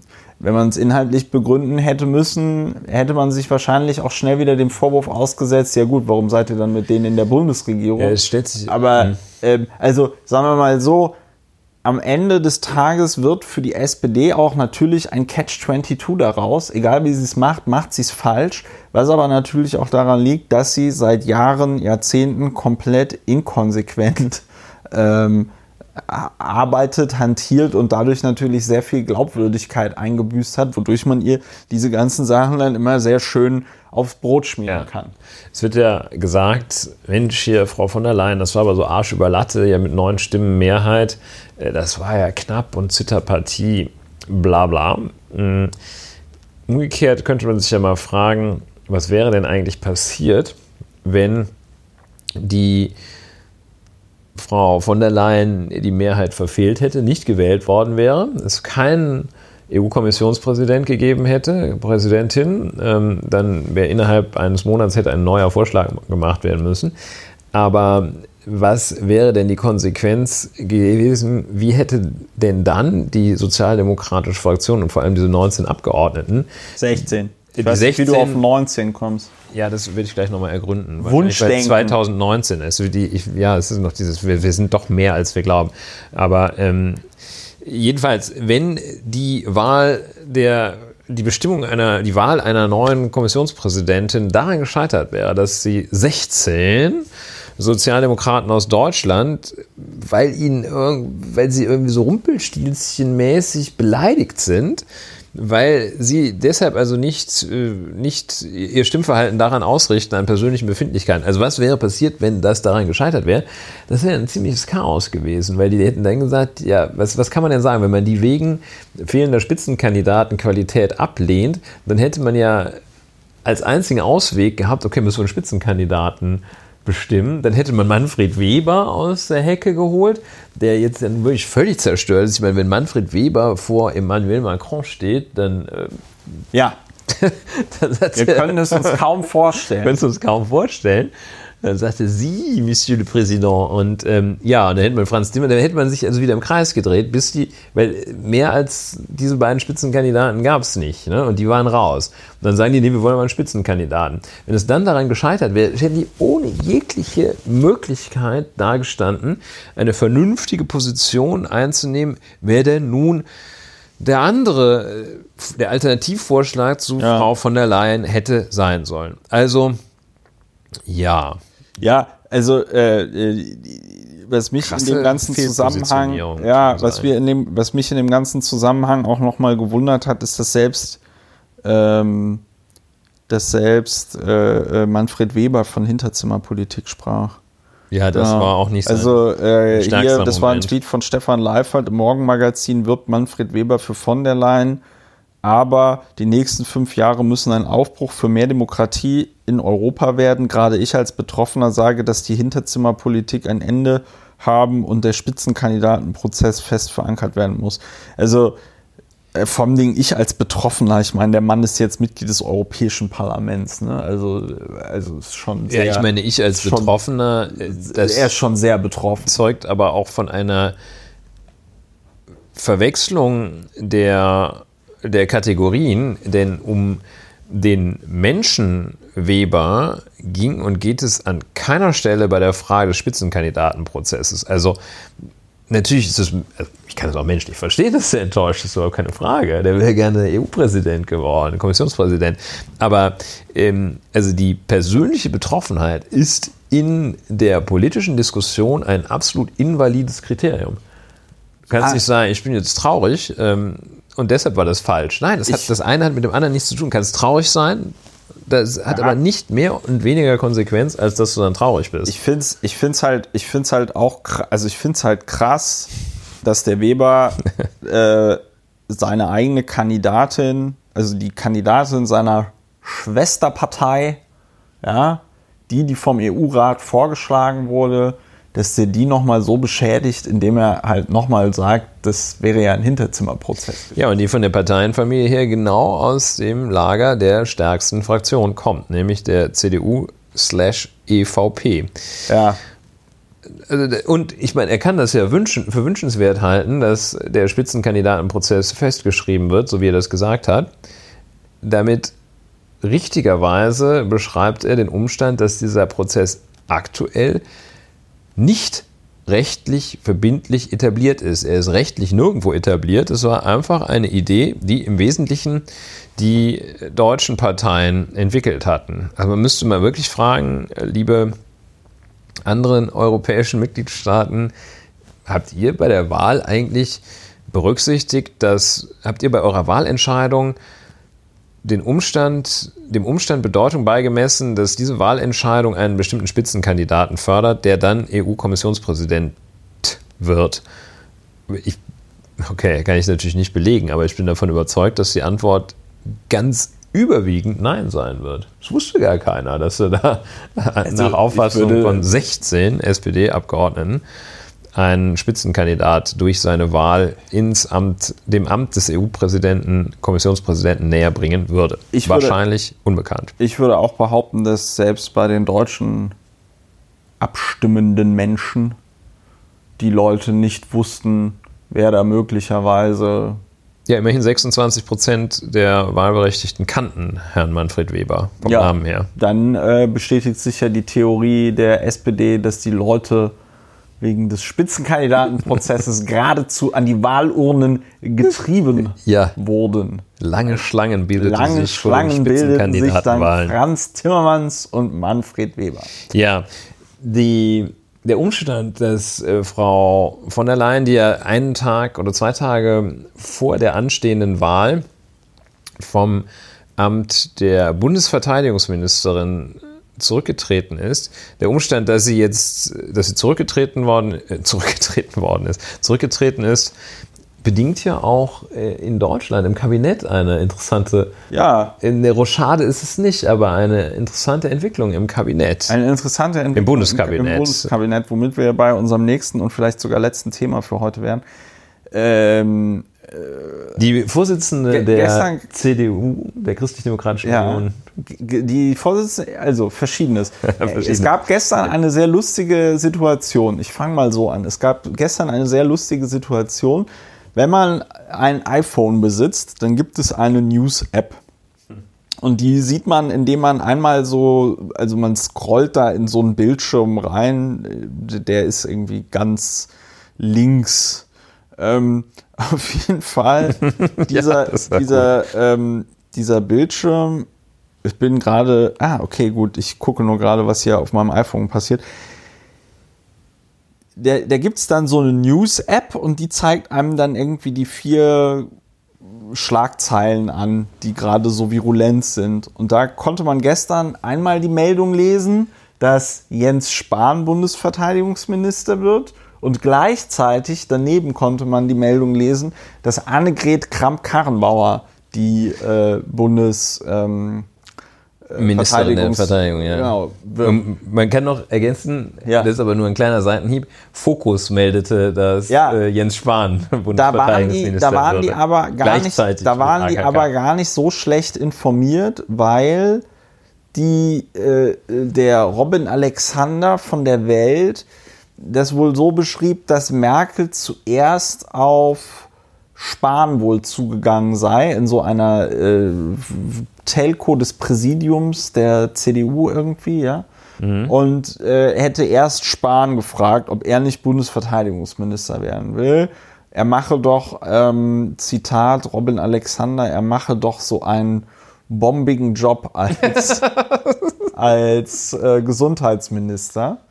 Wobei da dann berichtet wird, dass einige Präsidiumsmitglieder das, das beim Verteidigungsministerium bombig, oder? Dass, naja. ähm, dass einige das als Kritik von Merkel aufgefasst haben, einige für, für tatsächlich ernst gemeintes Lob.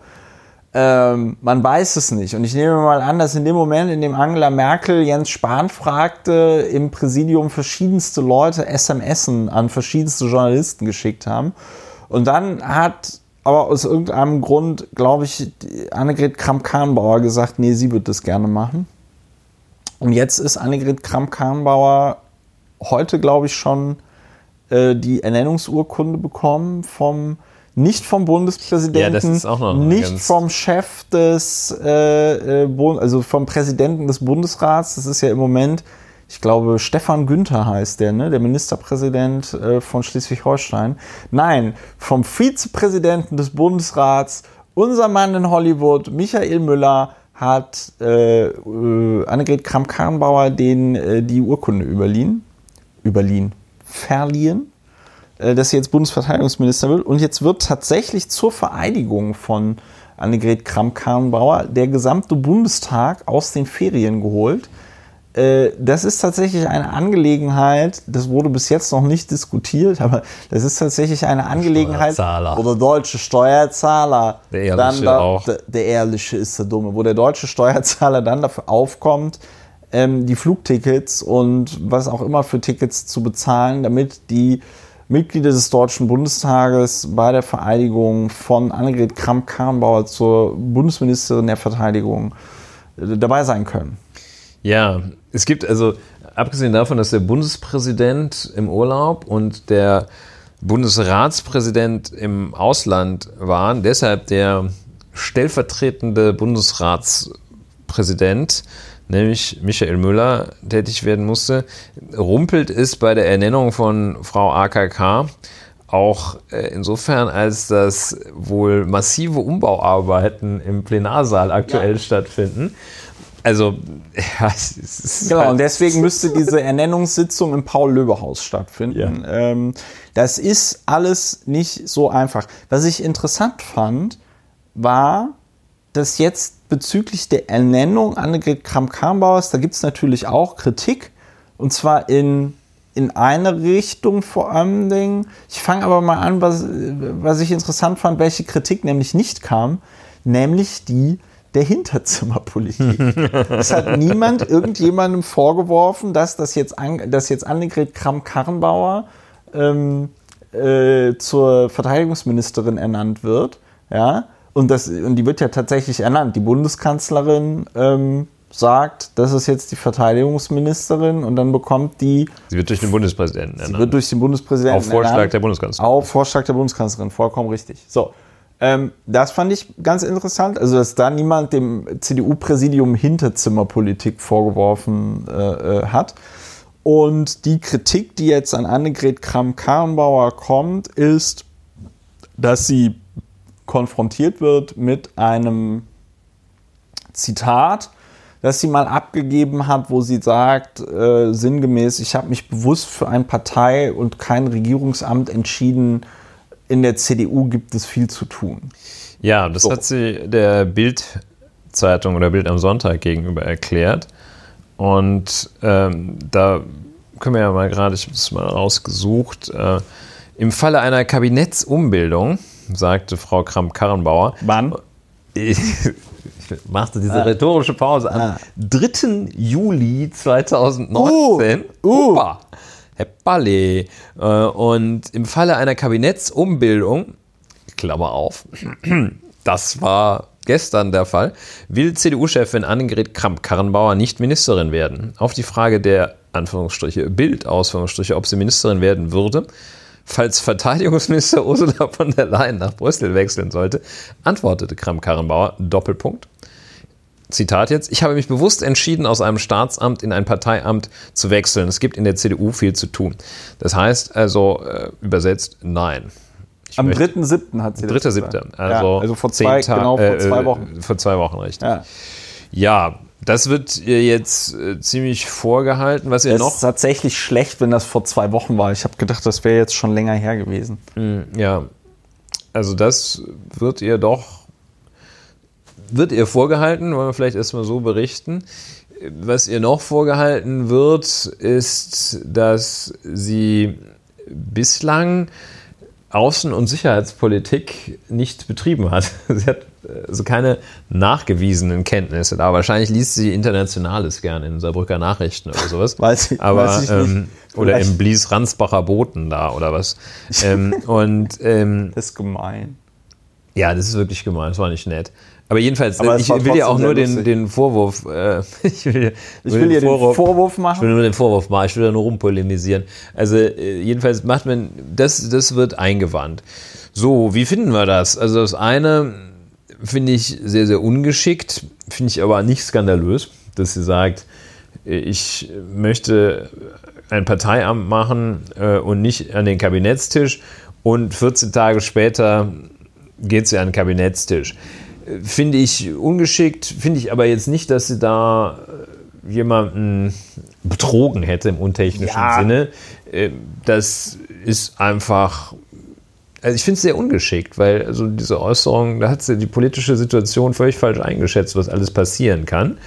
Ähm, die mangelnde Erfahrung, gut, das muss man mal, würde ich ihr jetzt auch zugestehen, also ich finde es ja blöd, ne, aber ich würde ihr trotzdem zugestehen, dass sie äh, sich da als kompetent erweisen kann. Diese Chance muss sie meines Erachtens haben. Also Ja, das ist meine Also, vorläufige Meinung. erst, erstens der als Ministerpräsidentin des Saarlandes, sag ich mal, auch wenn der Haushalt, ich, ich überlege gerade, der, ob der Haushalt der Bundeswehr größer ist als der Boden-Luftrak- Haushalt. Luft Luftraketen Nee, ob der kaufen. Haushalt, ob der Haushalt des, der Bundeswehr größer ist als der des Saarlandes.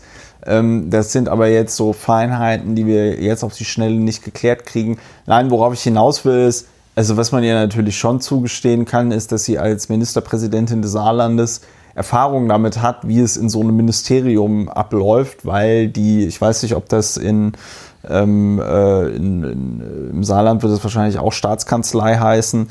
Ähm, die saarländische Staatskanzlei ist halt auch sowas wie ein Ministerium. Ja? Also nicht nur die Ministerien sind Ministerien, auch das, Klein, Bundeskanzleramt. das kleine Kanzleramt. Das ja. kleine Kanzleramt. Ganz kleines Kanzleramt. Äh, so groß wie ein Saarland. Ähm, äh, also erstmal das, das muss man ihr zugestehen. Zweitens, es war tatsächlich einfach ungeschickt zu sagen, ich mache das nicht. Oder ich, ich, ich, ich, sondern da hätte man. Sag das niemals hätte man, nie, hieß es schon bei ja, James der, Also der Witz ist, ich kann natürlich verstehen, wenn du in dem Moment, wo du gefragt wirst, ja, und kommen Sie dann jetzt ins Bundeskabinett, ja, ähm, da kannst du, wenn du dann sagst, ja klar, komme ich ins Bundeskabinett, habe ich voll Bock drauf, dann heißt es sofort, AKK sägt schon an von der Leyen's ähm, äh, Stuhl oder irgendwie so. Ne? Und deswegen muss man an, in so einer Situation eigentlich sowas sagen wie, wissen Sie, eine solche Frage stellt sich mir im Moment nicht, aber Sie können sich sicher sein, wenn mich der Ruf ereilt, dann werde ich meiner Verantwortung, Verantwortung gerecht werden. So. genau. Ja, guck mal, wir können die Floskeln im Schlaf. So, ne? Wir können, genau, oder wenn jetzt, weiß ich nicht, wenn die gefragt. Bundeskanzlerin der Meinung sein sollte, dass ich mich mit meinen Kompetenzen zum Wohle der Bundesrepublik Deutschland einbringen kann, dann wäre es vermessen, Nein zu sagen oder bla bla bla. Ja, also da gibt es von, sag ich mal, es gibt ein breites Spektrum zu, wissen Sie, das kann im Moment keiner sagen und ich bitte Sie um Verständnis, dass ich da jetzt auch nicht weiter drauf eingehen möchte, bis zu, ja, ich möchte, es gibt ein breites Spektrum an Dingen, die Annegret Kramp-Karrenbauer hätte sagen können, die intelligenter gewesen wären als genau das, was du Ja. da gerade zitiert hast.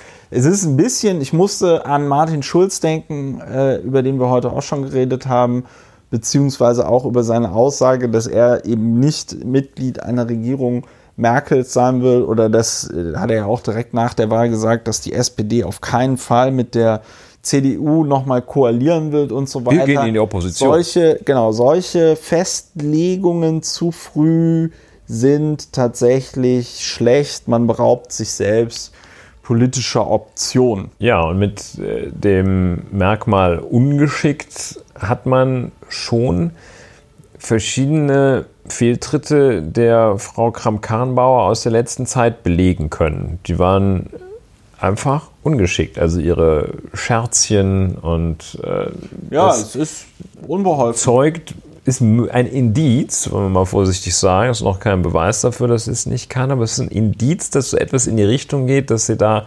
doch häufiger äh, grundlegende Fehler in ihrer Einschätzung begeht. Zumal es gibt ja also das, was du gerade referiert hattest, dass Herr Jens Spahn das Amt dankend abgelehnt hat, das ihm angetragen wurde, das des Verteidigungsministers. Es gibt aber ja auch die These, dass Frau Kramp-Karrenbauer, die ja als CDU-Vorsitzende, das ist ein Ressort, das die CDU besetzen darf, doch auch recht nah dran ist an der Vergabe dieses Ministeriums. Und es gibt die Berichte, die sagen, die Frau Kramp-Karrenbauer hat sich dann da, als sie sah, Mensch, sonst kommt der Spahn und gräbt mir das Wasser ab oder äh, der profiliert sich da, dass sie dann da zugegriffen habe und auch um das Defizit zu kompensieren, das sie aktuell hat, dadurch, dass sie, wenn ich es richtig sehe, nicht mal ein Bundestagsmandat hat und kein Rederecht im Bundestag hat, obwohl sie Vorsitzende der größten äh, Partei im Bundestag ist, dass sie nicht mit am Kabinettstisch sitzt und dass dieses Defizit sie versuchte dann zu versuchen wird, sie und äh, ihre politischen Freundinnen und Freunde dadurch zu kompensieren versuchen werden, dass sie eben eine bedeutende Rolle im Bundeskabinett einnimmt. Ob das aufgeht, kann man bezweifeln. Bislang war das ja für Frau von der Leyen war das Amt des, der, des Bundesverteidigungsministers, ähm, war ja bislang kein Sprungbrett. Das war ja, ja, eigentlich eher was für die gezielte Bauchlandung. Ähm, manche haben sich allerdings auch wie Karl Theodor zu Gutenberg äh, außerberuflich daraus Oder Rudolf Scharping. Rudolf Scharping war das eigentlich, hatte sich äh, das Amt des Verteidigungsministers aufgegeben, nachdem er da in diesem erbärmlichen Pool der Witz, saß? Der Witz, der Witz ist der, Rudolf Scharpings Karriere, ich glaube, Rudolf Scharping ist tatsächlich der einzige Mensch auf der Welt, also das ist jetzt auch ein bisschen übertrieben. Böse. Wir machen jetzt, wir machen jetzt gerade einen historischen Exkurs. Erfolgreiche SPD-Politiker. da findest du doch jetzt gar nichts, wenn du googelst. Wenn du ähm, also Rudolf Scharping hat, glaube ich, wie kein anderer, ich schränke es mal ein, Rudolf Scharping hat wie kein anderer deutscher Politiker vom 11. September 2001 äh, profitiert. Vom Anschlag auf die Twin Towers. Denn, und daran können sich ähm, wahrscheinlich die wenigsten noch dran erinnern, die, ähm, die äh, Deutschland, die Bundesrepublik Deutschland war ja schon mal engagiert im Kosovo ja? Und das fiel auch unter die Amtszeit von Rudolf Scharpings, ähm, äh, also als er Verteidigungsminister war. Und was passierte, war, dass Rudolf Scharping in einer Pressekonferenz einen super geheimen, äh, ich weiß jetzt nicht, NATO, UNO, sonst was Konvoi, äh, die Route verriet. Also mhm. da sollte irgendein und das war das ein eher unprofessionell. Das war ein das war ein mittelgroßer das war ein mittelgroßer Skandal und dann häuften sich halt so andere Sachen und dann hieß es auch ja also äh, Schröder sei momentan also Gerhard Schröder der damalige Bundeskanzler Gerhard Schröder sei auch so ein bisschen unzufrieden mit Rudolf Scharping und so und es liefen so ein paar andere Sachen nicht rund und ähm, es gab auch sogar schon Gerüchte, dass Rudolf Scharping bald gehen können müsste. Also wie gesagt, da war dieses, ähm, dieses Gespräch, also diese, diese Pressekonferenz, die war da ganz maßgeblich. Also es war auch wirklich peinlich. Da gibt noch so, da gab es auch Videos von dieser Pressekonferenz ähm, da versuchten ihn dann noch so Leute von der NATO, irgendwelche Militärs, versuchten Sharping noch abzuhalten, das zu sagen. Und der ließ sich aber nicht beirren. Das ist nach, meiner, ganz, nach meinem Verständnis ganz, gilt das sofort. Und war, ganz, und war ganz empört, dass man also jetzt versuchte, ihm hier das Wort abzuschneiden Ja. und so. Das war sehr, sehr peinlich. Genau, also Rudolf Scharping hat wie kein anderer dann nämlich davon profitiert, dass es nach dem 11. September 2001 ganz andere Sachen gab, über die Deutschland dann sprach. Zum Beispiel, dass äh, man Truppen nach Afghanistan schickt und so. Aber was ihn dann tatsächlich einholte, das waren die Fotos in der, ich glaube, Gala oder in der Bunten, ne, mit der Gräfin Pilati. Ja, ich glaube in der Das, bunten. das war. Cool, aber das war auch mehr so, da war er, glaube ich, schon äh, abgestiegen und das hat ihm dann endgültig Ja, ja, ja. das äh, politische Da waren alle dann irgendwie gebrochen. total er war dann noch äh, Vorsitzender des äh, Allgemeinen Deutschen Fahrradclubs. ADFC, ja. ADFC. So, Das ist ja ordentlich. ähm, aber wir waren ja bei der Frage, wem hat das Amt des Bundesverteidigungsministers, der Bundesverteidigungsministerin jemals irgendwas gebracht? Franz Josef Strauß war es nicht. Ähm, ich glaube, dass es tatsächlich ein, also sagen wir mal so, äh, es würde mich wundern, wenn sich Annegret Kramp-Karrenbauer durch ihr Engagement im Verteidigungsministerium danach tatsächlich für Höheres empfehlen würde, weil ich glaube, das Bundesverteidigungsministerium ist ein Augiasstall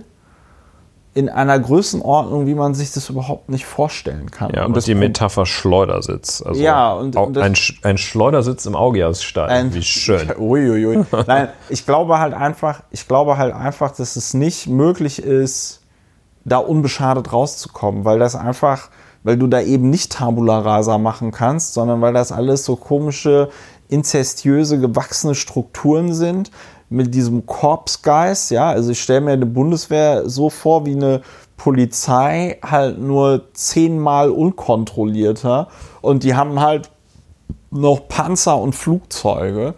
Und ähm, also ich wüsste nicht, ich wüsste nicht, wie man da Ordnung reinkriegt. Ja, also als, wie schon gesagt, als Sprungbrett, als Beschleuniger dürfte das wohl schwerlich wirken können, das Verteidigungsministerium, oder sich nutzen lassen.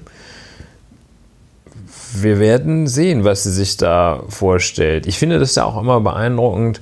Das war schon als Herr Weise dann äh, neben seinem, seinem Beruf als Leiter der ähm, Jobagentur, wie heißt die? Bundesanstalt für Arbeit. Bu- Bundesagentur für Arbeit. Bundesanstalt ist auch gut. Bundesanstalt ist äh, neulich umbenannt worden. Reider wird auch, glaube ich, demnächst umbenannt.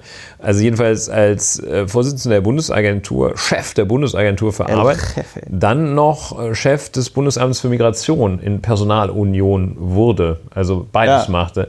So ähnlich äh, finde ich das auch zunächst einmal bemerkenswert, wie man dann zu einem, einer Tätigkeit, die sie wahrscheinlich, also ich würde schätzen, ausgefüllt hat, dieses Amt der CDU-Vorsitzenden, dass dann noch ein weiteres Amt, das ist der Bundesverteidigungsministerin, dass Ja. man das so untergebracht bekommt. Finde ich auch, also ich finde es auch etwas schwierig, weil bei Frau Barley sagte man auch immer, die kommt irgendwie politisch nicht so aus den Hufen und äh, auch ihre Kandidatur für die Europawahl läuft nicht so richtig gut. Da sagt man immer, ja, Mensch, jetzt so viel zu tun in ihrem Bundesjustizministerium. Ich weiß nicht, ob das eine naive Vorstellung ist, dass diese Tätigkeiten ja eigentlich auch mit sehr viel Arbeit verbunden sind und es dann etwas schwierig ist, da zwei von zu machen. Das ist mir als Ja. nicht äh, Minister Zumal, zumal, das also sehr schwer.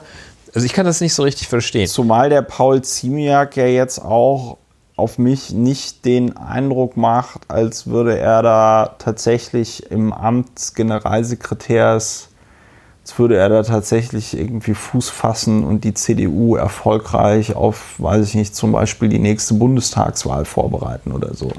Also ich glaube, dass du das schon, ich meine, Angela Merkel hat das ja auch jahrelang so gemacht, Vorsitzende der CDU und Bundeskanzlerin. Ja? Also es muss, anscheinend muss es irgendwie gehen. Wobei, das, diese These haben wir hier ja auch schon geäußert in diesem Podcast, möglicherweise Angela Merkel vor allem mit ihrem Mobiltelefon als CDU-Vorsitzende die ganze Zeit die Reihen mit irgendwelchen SMSen ähm, äh, geschlossen gehalten hat und Ja. dafür gesorgt hat, dass es nicht zu den größten austicken äh, kommt. Ja, ähm, finde ich auch wesentlich schlüssiger, die Personalunion als Parteivorsitzende und Bundeskanzler, Bundeskanzlerin.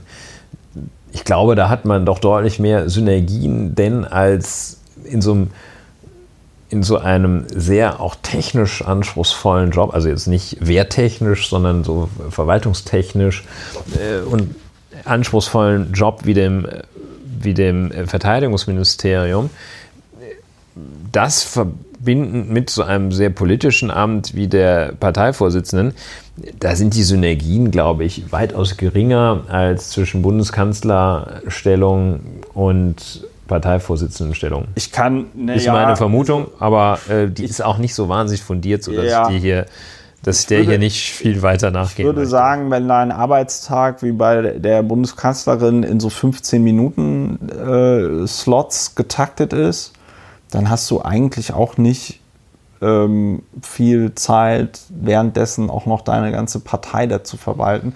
Das heißt, du bist auf Leute Delegation dürfte ein, ja, dürfte ein Stichwort so. sein, was und, da zum Tragen ähm, kommt. Also, ich glaube, man kann das aber auch, weil wir ja, man, man kann das vielleicht auch eindampfen an der Stelle. Ich glaube, wir beide sind einfach irritiert. Kann, kann man ja. das so sagen? Wir können uns da keinen Reim drauf machen, was jetzt Annegret Kramp-Karrenbauer motiviert hat, diesen Schritt zu gehen ja. und äh, sich jetzt des Bundesverteidigungsministeriums also überzuhelfen. ist es nicht. Also ich konnte auch noch keine Erklärung finden. Also eine mögliche wäre ja so, also es musste ja dann, dadurch, dass man keine größere Kabinettsumbildung machte, musste es ja nach den Regeln, musste es CDU sein, musste es Frau sein. Und äh, Anja Karliczek zum Beispiel ist nicht, oh Gott, das, das, dann wäre hier, ähm, wäre wahrscheinlich, wäre gleich sowas explodiert. Naja, ähm, jedenfalls, also es wäre eine schlüssige Erklärung, dass sie sagt, ich habe in meiner Verantwortung gerecht geworden, aber es ist so ein bisschen rätselhaft, finde ich und schwer erklärlich, was das denn jetzt für ein Move war. Vielleicht ist es auch was ganz Simples, dass sie sagt, okay, ich kriege das sowieso nicht auf die Kette hier, Kanzlerin, dann gehe ich doch mal wenigstens ins Verteidigungsministerium. Naja, vielleicht, was ich jetzt noch gedacht habe, aber das ist jetzt Schwierig. wieder so fünfdimensionales Schach, ja. Nämlich die Frage, ähm, ob sie sich möglicherweise denkt, dass es nach den Landtagswahlen jetzt im September in Brandenburg und Sachsen ähm, und ich glaube Thüringen wählt dieses Jahr auch, ne? Ja. Ähm, dass es da nochmal zu Kabinettsumbildungen kommen könnte und dass sie sich dann davon schon in der Bundesregierung zu sein irgendwie verspricht irgendwelche Vorteile. Hm. I don't know.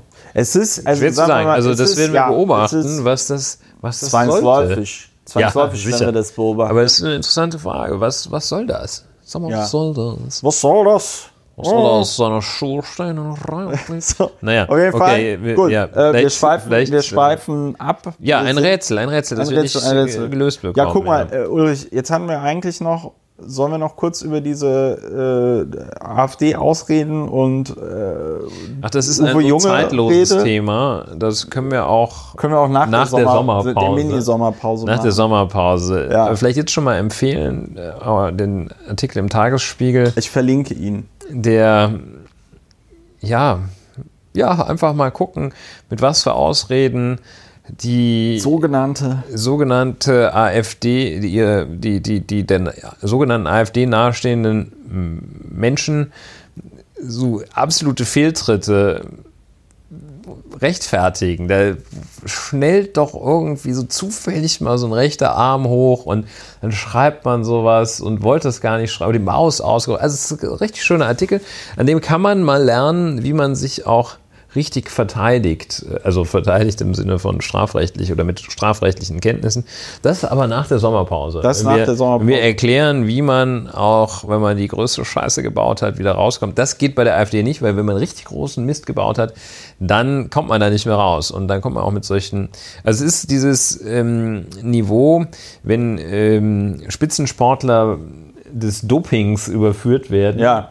und dann immer solche Rechtfertigungen, also da hat einer mir so ein Kalbschnitzel mitgebracht, da muss also massiv Östrogen drin gewesen sein. Oder auch sehr schön dieses, es muss wohl ein anaboles Steroid in meine Zahncreme gespielt Ja, ja, das war gut. Das war gut. Also jedenfalls auf diesem Niveau. Zahncreme, Ja. sollte man verlinken. Macht Spaß, der Artikel, äh, wo wir den Tagesspiegel zwischen, wir haben ja nicht den Tagesspiegel, sondern einen der Autoren gebasht haben. Gebasht ist übertrieben. Gebasht ist auch einen Artikel übertrieben. nicht besonders gut. Ja, und da wollen wir zeigen, also dieser Artikel, wer hat den denn geschrieben? Sebastian Leber. Ja, Ja, vielen lieben Dank, Sebastian Leber. guter An Mann. Also es war einfach eine schöne, Schöne Geschichte. schönes Ding. Kann man sich gut reintun. Auch eine schöne Sommerlektüre. Wir werden drauf eingehen. Ja, ansonsten bin ich Wenn, noch wenn dann die Spenden äh, Genau. auch. Nee, genau. Ansonsten bin ich, aber ich- Spenden ist ja das falsche Wort. Es sind ja Aber Zuwendungen, das ist auch dein Zuwendungen durch unsere Hörerinnen und Hörer. Äh, darauf, das habe ich, normalerweise bringe ich das am Anfang des Podcastes, jetzt bringe ich es am Ende des Podcastes. Wenn ihr diesen Podcast unterstützen wollt, dann sind verschiedene Möglichkeiten, wie ihr das tun könnt, auf der Webseite lauerundwener.de verlinkt oder beschrieben. Äh, Wir haben ein Konto, da könnt ihr einfach einen Dauerauftrag einrichten oder ihr könnt ein, ähm, ihr könnt ähm, PayPal. PayPal, genau. Es gibt PayPal, das könnt ihr auch machen. Und äh, ich kann euch so viel verraten, ich habe mir nochmal die Zahlen angeguckt. Im Moment werden wir von stolzen 1,4 Prozent äh, der Hörerinnen und Hörer unterstützt. Das ist nicht so viel. Also überlegt euch doch mal vielleicht, ähm, da mitzumachen. Wir würden uns auf jeden Fall freuen. Gut, und ansonsten, es gibt einen Twitter-Account, Lauer und Wena, es gibt einen Spotify-Account. Äh, Wir werden mittlerweile, das ist jetzt nicht besonders viel, aber mittlerweile haben wir über 500 Abonnentinnen und Abonnenten auf Spotify. Das hat mich äh, gewundert. Nice. Ähm, es gibt einen YouTube-Kanal. Äh, Man kann uns auf iTunes abonnieren und hören. Und ihr könnt uns natürlich weiterempfehlen im Freundes- und Bekanntenkreis. Und wir freuen uns immer über Feedback und Anregungen. Und dann sind wir jetzt die nächsten zwei Wochen erstmal nicht zu hören, weil Ulrich im Urlaub ist. Naja, wenn ich das kurz korrigieren darf, das meintest du aber, glaube ich, wir sind nicht mit neuen Folgen zu hören. Man kann aber noch ganz viele Stimmt. sehr schöne Ist- alte Folgen. ja, man kann Oder ganz schön- alte sind sie auch gar nicht. Ist zeitlos, zeitlos schön. Viele schöne zeitlose Folgen. Ja, also man kann sich die Folge anhören und danach kann man die äh, 23 anderen Folgen Lauer und Wena anhören. Und wenn man dann noch immer nicht genug hat von unseren beiden engelhaften Stimmen, Ja, dann kann man sich überlegen, warum Annegret Kramp-Karrenbauer, warum in For God's Sake sich entschieden hat, Bundesverteidigungsministerin nee, zu werden. dann kann man noch die alten äh, Lauer informiert Folgen Oh ja. äh, äh, äh, hören, wo du auch mitgemacht hast. Ja. Und ähm, dann hat Wenn man. es dann immer noch nicht reicht, kann man die Lauer 2000 informiert ohne mich hören. Ja, die sind, glaube ich, nicht so gut. Aber man kann auf jeden Fall stundenlang Podcasts hören von uns und mit uns für euch, liebe Hörerinnen und Hörer. Weil bei den Leuten, die uns bereits unterstützen, wollte ich mich an dieser Stelle auch nochmal ganz herzlich bedanken. So, dann verabschieden wir uns jetzt erstmal in zwei Wochen Sommerpause und äh, hören uns danach wieder bei Lauer und Wena und äh, euch noch eine schöne Restwoche und äh, zwei äh, schöne, entspannte Wochen, bis wir uns wieder hören. Tschüss. Tschüss.